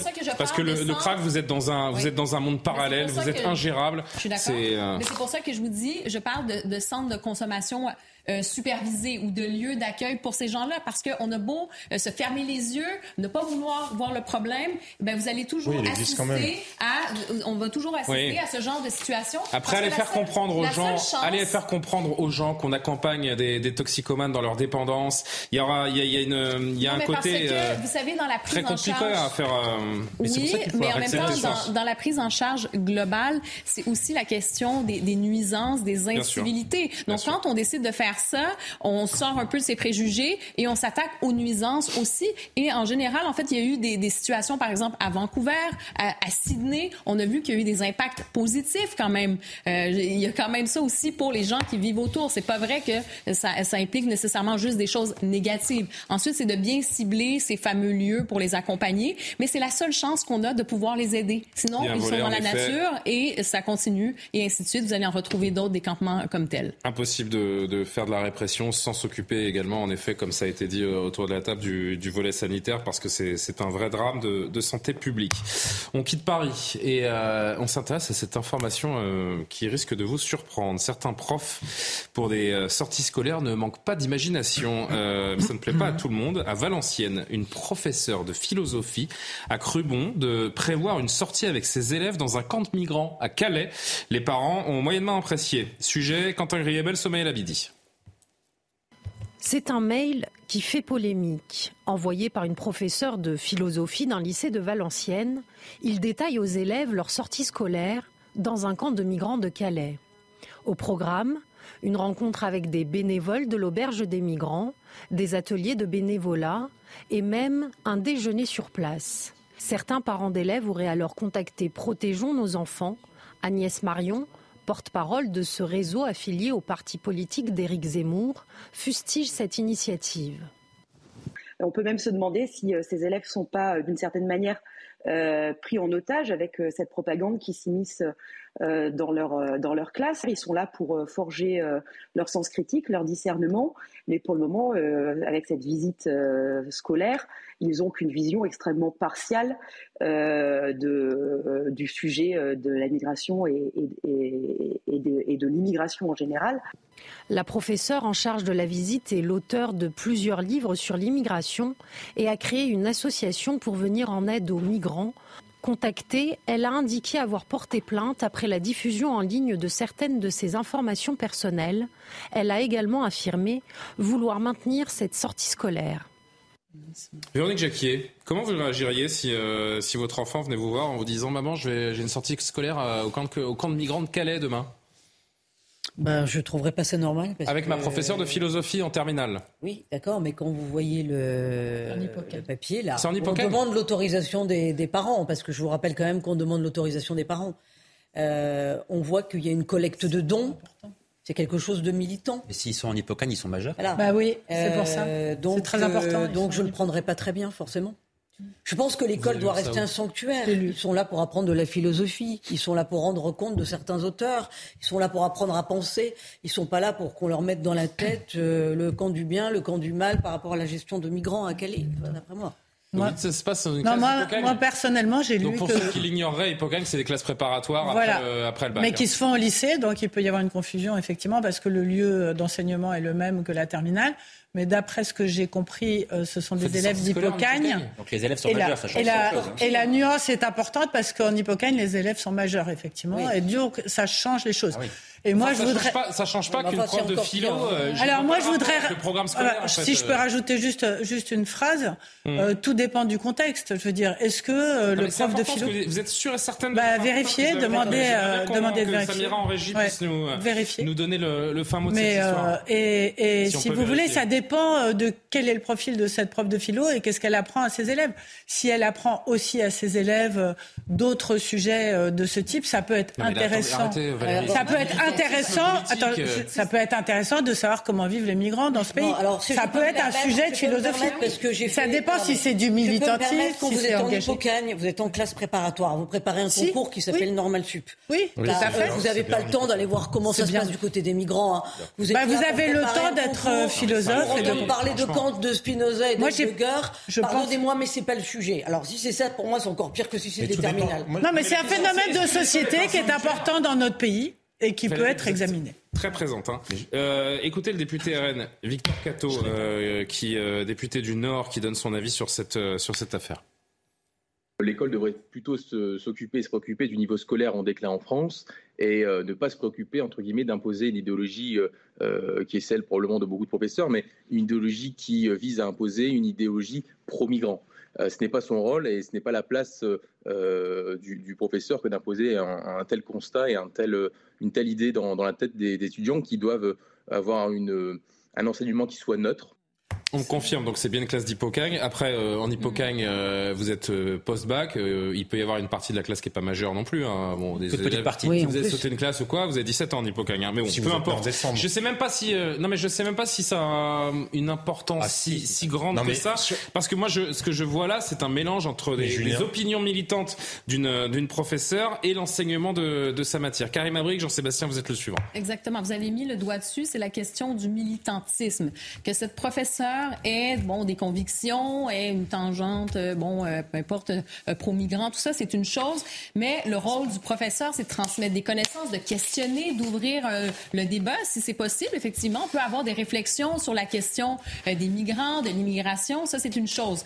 Mais d'imposer une certaine vision, de faire du militantisme, ça je pense que c'est autre chose. C'est pas le rôle de ce professeur. Par ailleurs, moi je me questionne sur presque le respect, même pour pour les gens qui vivent dans ces camps ça fait, ça, ça fait vraiment, on va, euh, excusez-moi, mais pas toi, en fait, on va voir des gens, c'est ça qu'il faut comprendre. On mais va vous avez raison, des gens, je suis d'accord. Euh, je trouve que c'est un manque de respect de, de se poser la question, bon, qu'est-ce qu'on fait? Est-ce que les gens vivent dans telle situation? Est-ce que c'est euh, raisonnable? Est-ce que c'est possible? Est-ce qu'on, bon, bien sûr, tous ces questionnements-là sont valables, mais pour le reste, le côté du militantisme, ce n'est pas sa place. Jean-Sébastien Ferjou, votre réaction? Est-ce qu'elle vous choque, cette, cette sortie scolaire? D'ailleurs, la professeure persiste et signe, elle n'a pas l'intention, s'il vous plaît, euh, si je, parce que comme on est en direct, si on peut éviter les conversations annexes, euh, la professeure persiste et signe, elle n'a pas l'intention de renoncer, et si elle ne renonce pas, c'est parce qu'elle est soutenue également par une partie de la classe politique.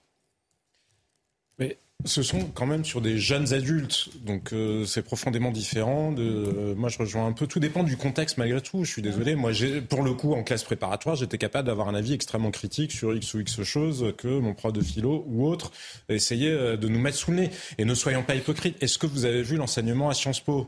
C'est mon école, j'ai un certain attachement, c'est devenu mais d'un wokisme complètement dingue. Ne, ne, soyons pas hypocrites en, se en nous focalisant juste sur cet exemple-là. L'enseignement supérieur tout entier est devenu ça. Mais sauf que ça n'est pas une sortie, une journée, parce que là, c'est pas comme si elle décidait. Moi, je suis parfaitement d'accord par ailleurs avec ce que disait Karima. On a l'impression qu'elle organise un safari quasiment. Enfin, c'est pas très respectueux pour le coup. Mais une journée, ça n'est pas dans l'absolu catastrophique. Une journée, vous n'allez pas faire du lavage de cerveau en une journée. En revanche, il des symboles. Euh qui peuvent. Euh, oui, mais enfin, quand on se préoccupe des, des, symboles, on passe en général, je ne parle pas de vous, mais de nos débats publics, on passe en général à côté du, des problèmes euh, de fond. Le problème de fond, c'est que l'enseignement supérieur tout entier, et notamment les lieux d'excellence. aussi de son point de vue, Jean-Sébastien. Ce que vous dites, je l'entends parfaitement. Mais je voudrais bien aller au bout du mien. les lieux d'excellence de la République. qu'elle éveille les consciences. Mais elle se dit pas c'est une journée, c'est pas grave, ça va. Attendez, mais moi je vous parle d'autre chose. Non, non, c'est rien. Je, bah, je vous dis, arrêtons de Parce que ça peut être intéressant. Une journée ah dans le programme. Intéressant de voir des gens dans le dénuement. Euh, je vois pas l'intérêt, c'est dans ça. C'est un fait de Mais pardon, si on peut aller au. Allez-y, c'est moi, pardon, je suis désolé. Le sujet, c'est encore une fois le fond c'est que les lieux d'excellence de la République sont devenus des hauts lieux du wokisme. Les listes de lectures données par Sciences Po, ce sont des lectures qui sont toutes woke, décoloniales. C'est ça la réalité. Et ça, c'est tout un programme scolaire. Et c'est toute une année. C'est pas d'ailleurs juste une année, c'est toutes les années de scolarité. Vous voyez bien que le sujet, il est beaucoup plus grave que finalement une journée de sortie. Après, moi, je trouve ça de mmh. mauvais goût. Mais bon, euh, une journée de sortie, c'est pas. Euh, On conclut. Véronique Jacquier avant le JT de Mathieu Deves. Oui, non, juste, je voulais rappeler, mais ça rejoint ce que vient de dire Jean-Sébastien, qu'effectivement, euh, c'est un lieu d'excellence puisque les élèves qui sont là euh, sont censés passer des concours, réussir des grandes écoles. Donc c'est dommage que ce soit un lieu maintenant miné par l'idéologie et le militantisme. Ça n'a absolument pas sa place. 23h27. Mathieu Deves pour l'appel de l'actualité. On se retrouve, on est ensemble jusqu'à minuit, je vous le rappelle. Un buste de Simone Veil installé dans les jardins de l'Assemblée nationale. La sculpture en bronze a été inaugurée à quelques pas de l'hémicycle où l'ancienne ministre de la Santé a défendu la loi relative à l'IVG. C'était en 1974 et c'est justement pour protéger ce droit à l'avortement que l'Assemblée nationale s'est prononcée le 25 novembre en faveur de son inscription dans la Constitution. Elisabeth Borne recommande le port du masque dans les transports en commun. Lors de la séance des questions au gouvernement, la Première ministre a lancé un appel solennel au respect des gestes barrières face à une nouvelle vague de l'épidémie de Covid-19. Elle appelle à se faire vacciner contre la grippe et le Covid alors que les hôpitaux font déjà face aux épidémies de grippe et de bronchiolite. Stéphanie Frappard sera la première femme à arbitrer un match de la Coupe du Monde masculine. La Française officiera jeudi soir lors de la rencontre entre l'Allemagne et le Costa Rica. La présence de femmes à la direction de match reste exceptionnelle, même au niveau amateur. À titre d'exemple, en France, elles ne sont qu'un millier, soit 4% du contingent des arbitres.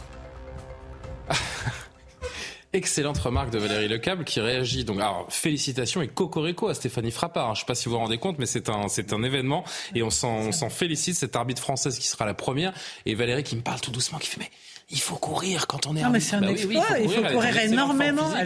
Pardon?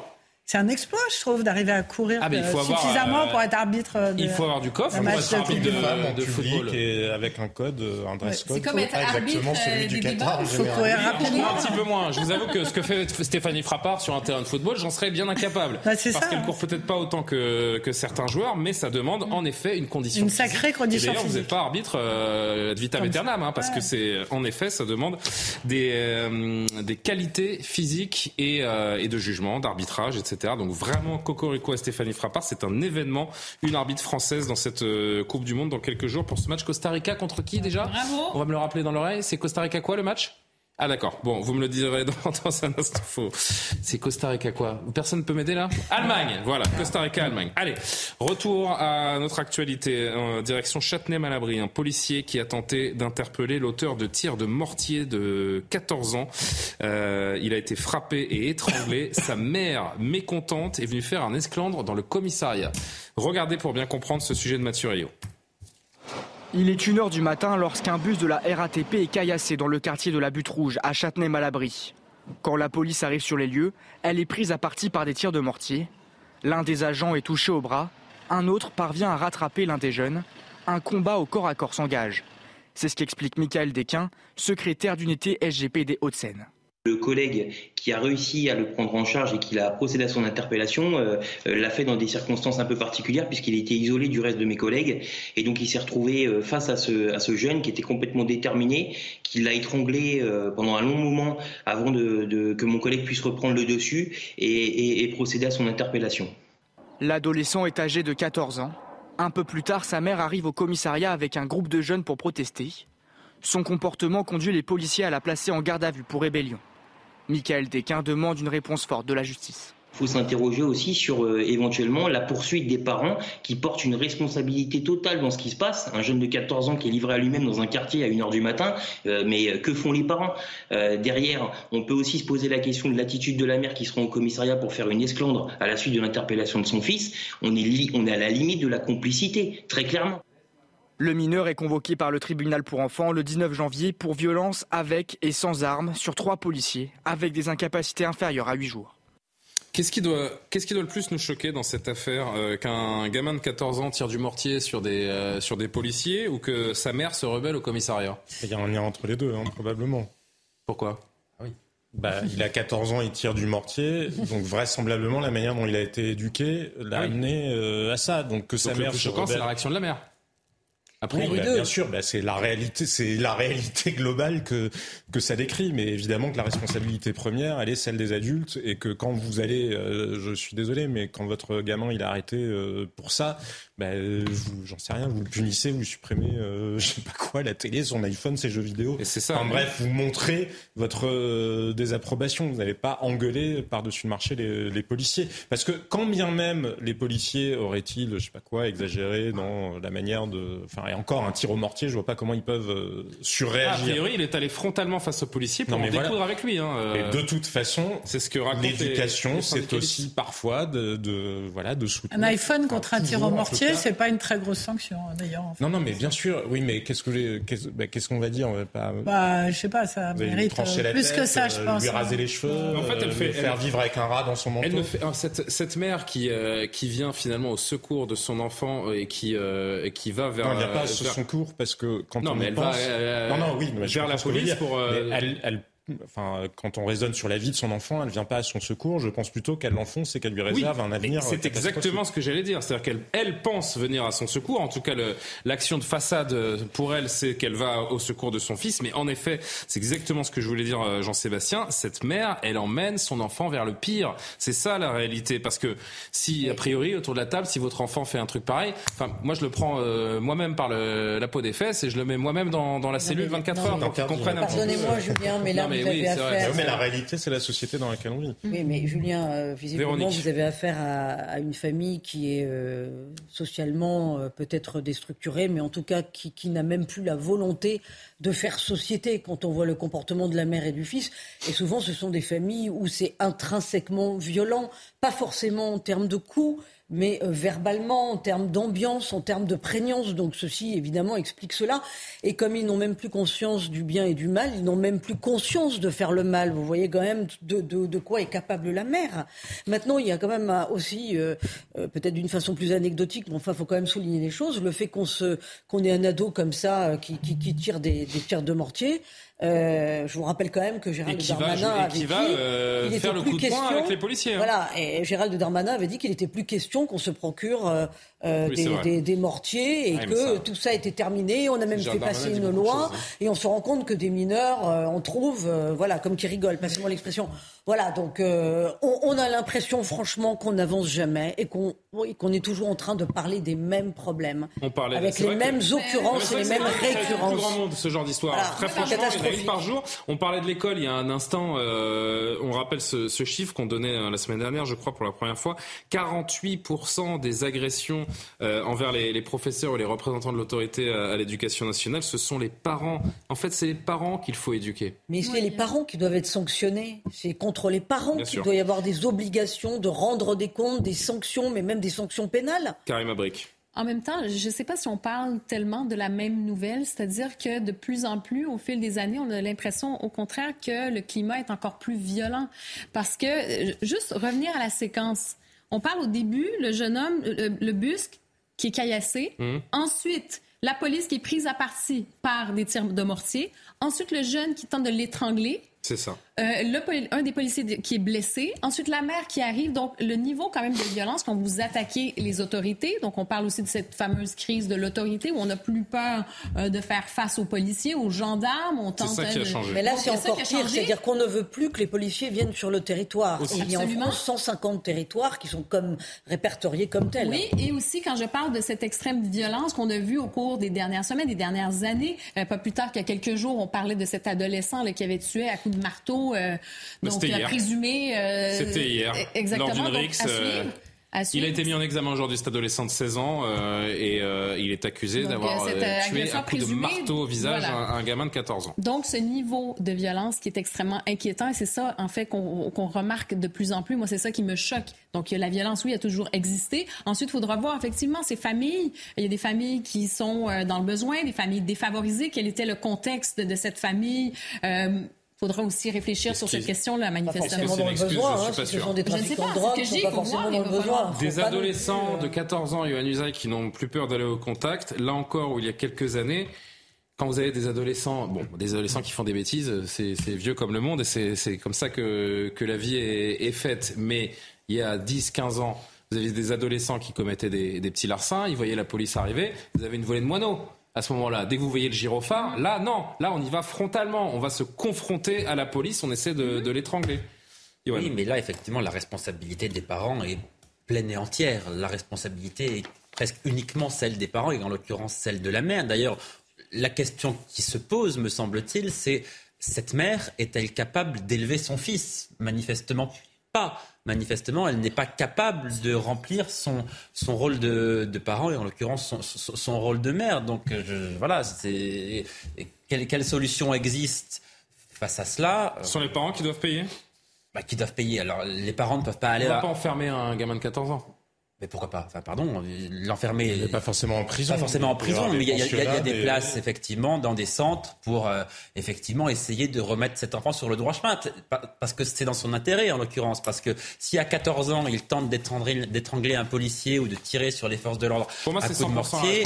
Euh, à, 18 ans, il est braqueur et à 21 ans, euh, on peut imaginer qu'il va effectivement commettre un homicide sur les forces de l'ordre. dans, le pire des scénarios, vous comprenez ce que je veux vous dire. Donc, à 14 ans, me semble-t-il, on est encore rattrapable. À 18 ou à 20 ans, on l'est beaucoup plus difficilement. Donc euh, manifestement, l'État, là, via peut-être euh, les services sociaux, je ne sais pas, ferait bien intervenir parce que on peut peut-être encore sauver cet enfant de la délinquance éternelle et du fait qu'il passe peut-être à terme 20 ou 30 ans de sa vie en prison. Mais il y a une jeunesse qui vit dans un Il y a une responsabilité, évidemment, euh, mmh. des parents, de la mère en l'espèce mais il y a quand même, au-delà de ça, une responsabilité collective. Alors déjà, il y a la responsabilité de ceux, bah, quand on répète à l'envie la police tue, je suis désolé, ça doit un peu participer du fait de se dire, tiens, il est à peu près normal de tirer au mortier sur un policier ou d'essayer de l'étrangler quand il est en train de m'interpeller.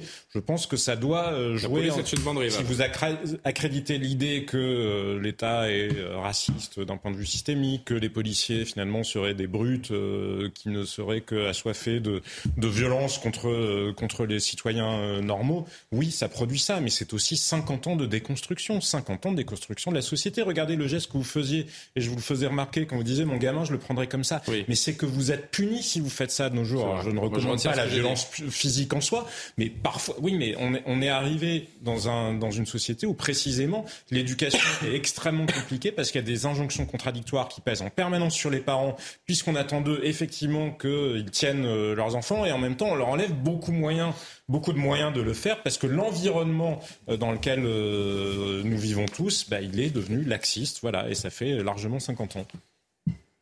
Qu'est-ce qu'on va faire de cette jeunesse? Qu'est-ce qu'on va faire de cette jeunesse qui est en train de... Il y a un défi de société. s'en préoccuper. C'est un défi de société qui, est, qui est face à nous. Et en effet. Un défi de génération. il semblerait qu'on est en train de laisser basculer des, des, gens dans un destin auquel ils pourraient échapper. Donc. Euh on verra la réponse du gouvernement. Oui, mais j'espère qu'on va quand même penser aussi à la santé mentale. Je dis pas que c'est ça qui est en jeu dans ce cas-ci, mais je pense a quand même cette impensée dans notre société de, crise de santé mentale aussi. Il y a beaucoup de gens qui ne vont pas bien. Et où sont les ressources pour ça? Est-ce qu'on valorise aussi euh, le fait de parler, de consulter? Il y a ça aussi, peut-être qu'on peut se poser comme question dans cette société où tout va vite, où on, a, on est en crise de sens aussi. Et euh, dans une société, comme on le voit, qui est très violente aussi. Qu'est-ce que vous disiez, euh, Valérie? On manque de psychiatres aussi. Ah bah les psychiatres le pauvre de, la, de la médecine. les, psychiatres, les, psychiatres, réclament désespérément ça, ça semble être un peu différent quand même. Pardon, quand vous avez une mère qui. Non, non mais c'était une assise, c'était une assise. Il y a une question de canalisation de, la violence aussi. Il y a une question de canalisation de la violence aussi. Est-ce que vous, pouvez parler? Est-ce que vous pouvez exprimer votre colère, votre frustration et trouver une autre voie de cette frustration? Je ne dis pas nécessairement que c'est la situation euh, présente qu'on observe, mais je pense que c'est un impensé quand même. Et il y a beaucoup de jeunes qui souffrent aujourd'hui. Je ne dis pas que ça justifie, mais je dis qu'il devrait aussi y avoir cette possibilité peut-être de canaliser cette violence autrement. Mais de quel jeune parle-t-on? Je pense qu'il ne faut pas tout psychiatriser. Je pense que dans ce cas-là, on a affaire à une délinquance précoce avec des parents qui sont complètement déstructurés. Ils ne respectent pas la loi, qui ne veulent pas la respecter. C'est très simple. Qui hein. sont complètement déresponsabilisés. Les deux ne s'opposent pas. Moi, je suis d'accord avec Karim. Les deux ne s'opposent pas. La déstructuration sociale finit par produire des effets. Euh, oui, d'accord, mais, non, mais il ne faut pas être dans la culture. Non, mais il ne faut pas être dans la culture de l'excuse avec la psychiatrisation. Julien posait la question que faire. Julien voudrait passer à la suite. Cette réponse-là est ah merci. Ouh.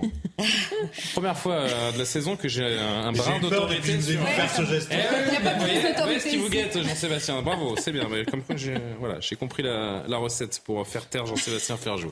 Notre dernier sujet, la Coupe du Monde au Qatar, qui continue de faire réagir la classe politique et en particulier les élus de gauche. Vous avez peut-être euh, vu passer cette interview euh, chez nos confrères de Radio France hier soir. Sandrine Rousseau a déploré une équipe de France qui, selon elle, est parmi celles qui manquent le plus de courage dans le contexte évidemment de, boycott et de polémique autour de cette Coupe du Monde. Écoutez-la. Je regarde les matchs de l'équipe de France en général, mais là, cette fois-ci, je ne les regarde pas. Donc c'est un boycott Oui, c'est un boycott, bien sûr. Mais je pense que l'équipe de France est, est, la plus. est celle qui manque le plus. est parmi celles qui manquent le plus de courage, là, en l'occurrence. Ils sont pleutres Ils sont pleutres. Le Qatar est un, est un pays qui torture les personnes LGBT les personnes euh, qui sont homosexuelles. C'est un pays qui condamne à la peine de mort les personnes homosexuelles dès lors qu'elles sont musulmanes. La peine de mort. Donc là, il ne s'agit pas de regarder euh, son petit doigt et, de, de s'attarder sur sa condition à elle, l'équipe de France. Il s'agit de défendre des personnes qui risquent leur vie. Valérie Lecam, qui voulait absolument réagir à cette euh, prise de parole de Sandrine Rousseau. Là, sincèrement, je pense qu'elle est la caricature d'elle-même, Sandrine ah Rousseau. Je ne sais pas si vous avez vu ce week-end le score qu'elle a obtenu euh, au sein de son parti. Elle a obtenu 13% des voix. Elle est arrivée euh, derrière Julien Bayou et derrière Yannick Jadot. Hein. Non, la, personne qui la représente, c'est-à-dire la, la, personne qu'elle soutient. Et donc, c'est un échec absolu, puisque vous vous souvenez qu'il y a 5 ans, elle a fait 50% des voix, quasiment 48, 49% des voix à la primaire euh, de la présidentielle écologique Les Verts face euh, à Yannick. C'est-à-dire que les Verts, les, militants verts sont en train d'ouvrir les yeux Non, non, mais c'est pas la même chose, pardon. Parce que la, non, mais la primaire, c'était une primaire ouverte, on ne peut pas comparer, c'est complètement différent. Il y a 11 000 personnes, alors que la primaire ouverte, il y en avait 91 000. C'est pas du tout. Non, non, c'est pas du tout complètement différent. Je suis désolée. il y a les 11 000. Euh, Valérie. Valérie. Sur les déclarations de Sandrine Rousseau. J'ai été interrompue, donc oui, je. Bah, allez-y. Désolée, donc je reprends. Donc je reprends. Valérie, 5 500 votants. Donc 500 votants pour Non, il y a eu 11 000 ah votants. Il y a eu, enfin bon, je veux bien essayer de terminer mon raisonnement. Euh, avoir une phrase. en tout cas, elle a fait un flop total au sein de son propre parti politique qui s'appelle Europe Écologie Les Verts dimanche euh, pour la motion que soutenait, que, pour la candidate qu'elle soutenait. On a compris. Et il faudrait qu'elle commence à apprendre que ces outrances clivent considérablement et ne jouent absolument pas en sa faveur. Pourquoi vous dites que, là, c'est une outrance? Bah Parce que traiter les joueurs de l'équipe de France, alors que tout le monde est heureux dans ce pays, que les joueurs de l'équipe de France soient, se soient bien, gagnés contre le Danemark et bien gagnés, qu'ils soient déjà qualifiés, qu'on soit la meilleure équipe, je pense que c'est euh, une, une, joie et une fête partagée dans ce pays et qu'on est plutôt fiers d'eux et qu'on a plutôt envie que ça continue comme ça et qu'on trouve que Antoine Griezmann a extrêmement bien joué et Mbappé aussi et les autres aussi et que les traités de pleutre aujourd'hui, c'est une provocation qui va la faire plonger encore plus euh, au prochain tour au sein de son propre parti. On ne peut pas parler comme ça des gens. C'est de savoir est-ce qu'on doit bah oui, mais je, donne des noms et c'est d'autres qui parlent. Donc, euh, non, mais dire euh, pleutre, c'est contre-productif. Je ne sais pas quel message elle veut passer, mais utiliser ce mot sur des gens qui sont nos héros du moment. Après, le totalement du journaliste, hein, mais... Véronique Jacquier, s'il vous plaît. le jeu doit rester le jeu, la politique doit rester la politique, donc chacun sa place. Et je pense que c'est à Sandrine Rousseau de se rendre au Qatar et d'aller dans les gradins faire de la politique en mettant un brassard LGBT ou tout ce qui lui plaît pour prendre quelques risques et donc se montrer une héroïne nationale. Voilà, on l'attend sur ce terrain-là. Et eh oui. Voilà, et on l'attend toujours d'ailleurs sur les terrains dangereux. Voilà. Vrai. Donc j'ai rien d'autre à dire. Je l'ai pas entendu sur l'Iran, euh, sur voilà, la on l'a pas entendu sur l'Iran, on l'a pas entendu sur la défense sur l'Iran. Alors si je dis une bêtise, je vais bah, je Du bout des lèvres, du bout des lèvres. Dans une manifestation de oui. soutien. Ah oui, du bout des lèvres. C'est ça. Elle s'est fait sortir par des des manifestants qui montrent euh, qu'elle soutenait quand même la cause a priori. Oui, enfin bon. Oui, non, j'entendais Valérie Lecable dire tout le monde est extrêmement fier en France de l'équipe de France, tous les Français sont derrière. C'est pas vrai. Mais si, c'est vrai. Non, non, ah non, non, c'est pas vrai. C'est vrai. d'audience, euh, mais si, c'est vrai. Oui, mais les, les scores d'audience, bien sûr, mais ça ne veut pas dire que tous les Français sont derrière l'équipe de France. Il y a toujours des gens pour. Oui, euh, non, non. En France. Hein. Mais non, non, pardon, pardon de vous dire qu'il y a beaucoup de personnes qui sont choquées que l'équipe de France n'ait pas porté le brassard, qu'elle n'ait pas fait un geste contre les conditions des, des, Qataris, etc. Euh, moi, j'aurais, moi, j'aurais, non, je ne dirais pas ça. Moi, j'aurais aimé qu'il fasse un geste. Mais vous voulez vraiment que je vous dise ce que je ah pense bah Vous êtes là pour ça. Euh, ce que je pense, c'est que cette Coupe du Monde me donne la nausée. Voilà ce que je pense. C'est bah bah la réalité de ma pensée. Il fallait se réveiller il y a 10 ans. Ça fait 10 ans. ça fait 12 ans qu'elle a été attribuée. C'est 12 ans avant qu'on attribue une Coupe du Monde. Il fallait dire ça peut-être. Mais peut-être, mais ça, ça euh, n'empêche pas. Ça, n'empêche pas que le, résultat aujourd'hui, c'est ça. Voilà, je ne peux pas vous dire autre chose. C'est le fond de ma pensée. Voilà.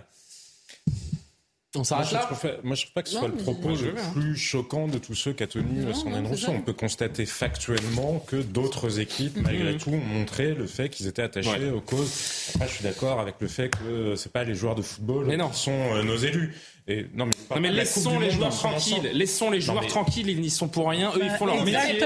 Ils font leur travail. Ils sont footballeurs professionnels. La FIFA, la FIFA et Noël Le Stop. Faut arrêter. La bonne nouvelle dans tout ça, juste d'un mot, c'est ce que disait Valérie, c'est que effectivement, c'est la preuve que Sandrine Rousseau est peut-être devenue un spectacle à elle seule. Oui, c'est vrai. Mais que le spectacle ne produit pas, ne se La dernière image. Je suis en retard. Je suis vraiment désolé. C'est l'heure de la dernière image. Est-ce que les uns les autres, vous avez déjà entamé des petites décos de Noël chez vous?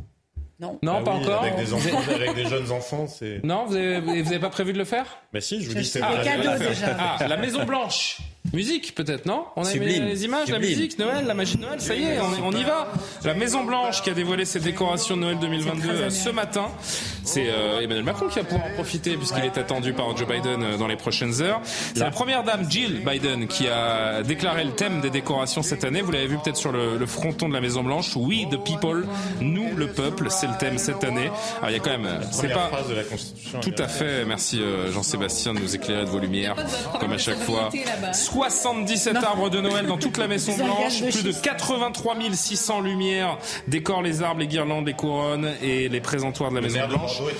Exactement. Et 50 000 visiteurs sont attendus puisque la Maison Blanche est ouverte aux, aux visiteurs pour venir découvrir et s'imprégner de la magie. Sandrine Rousseau envisage un attentat de Noël. voilà. Allez, on va s'arrêter là sur Sandrine Rousseau. Merci les amis d'avoir participé à cette émission. Samira Ouled et Inès Latrèche qui a fait son retour.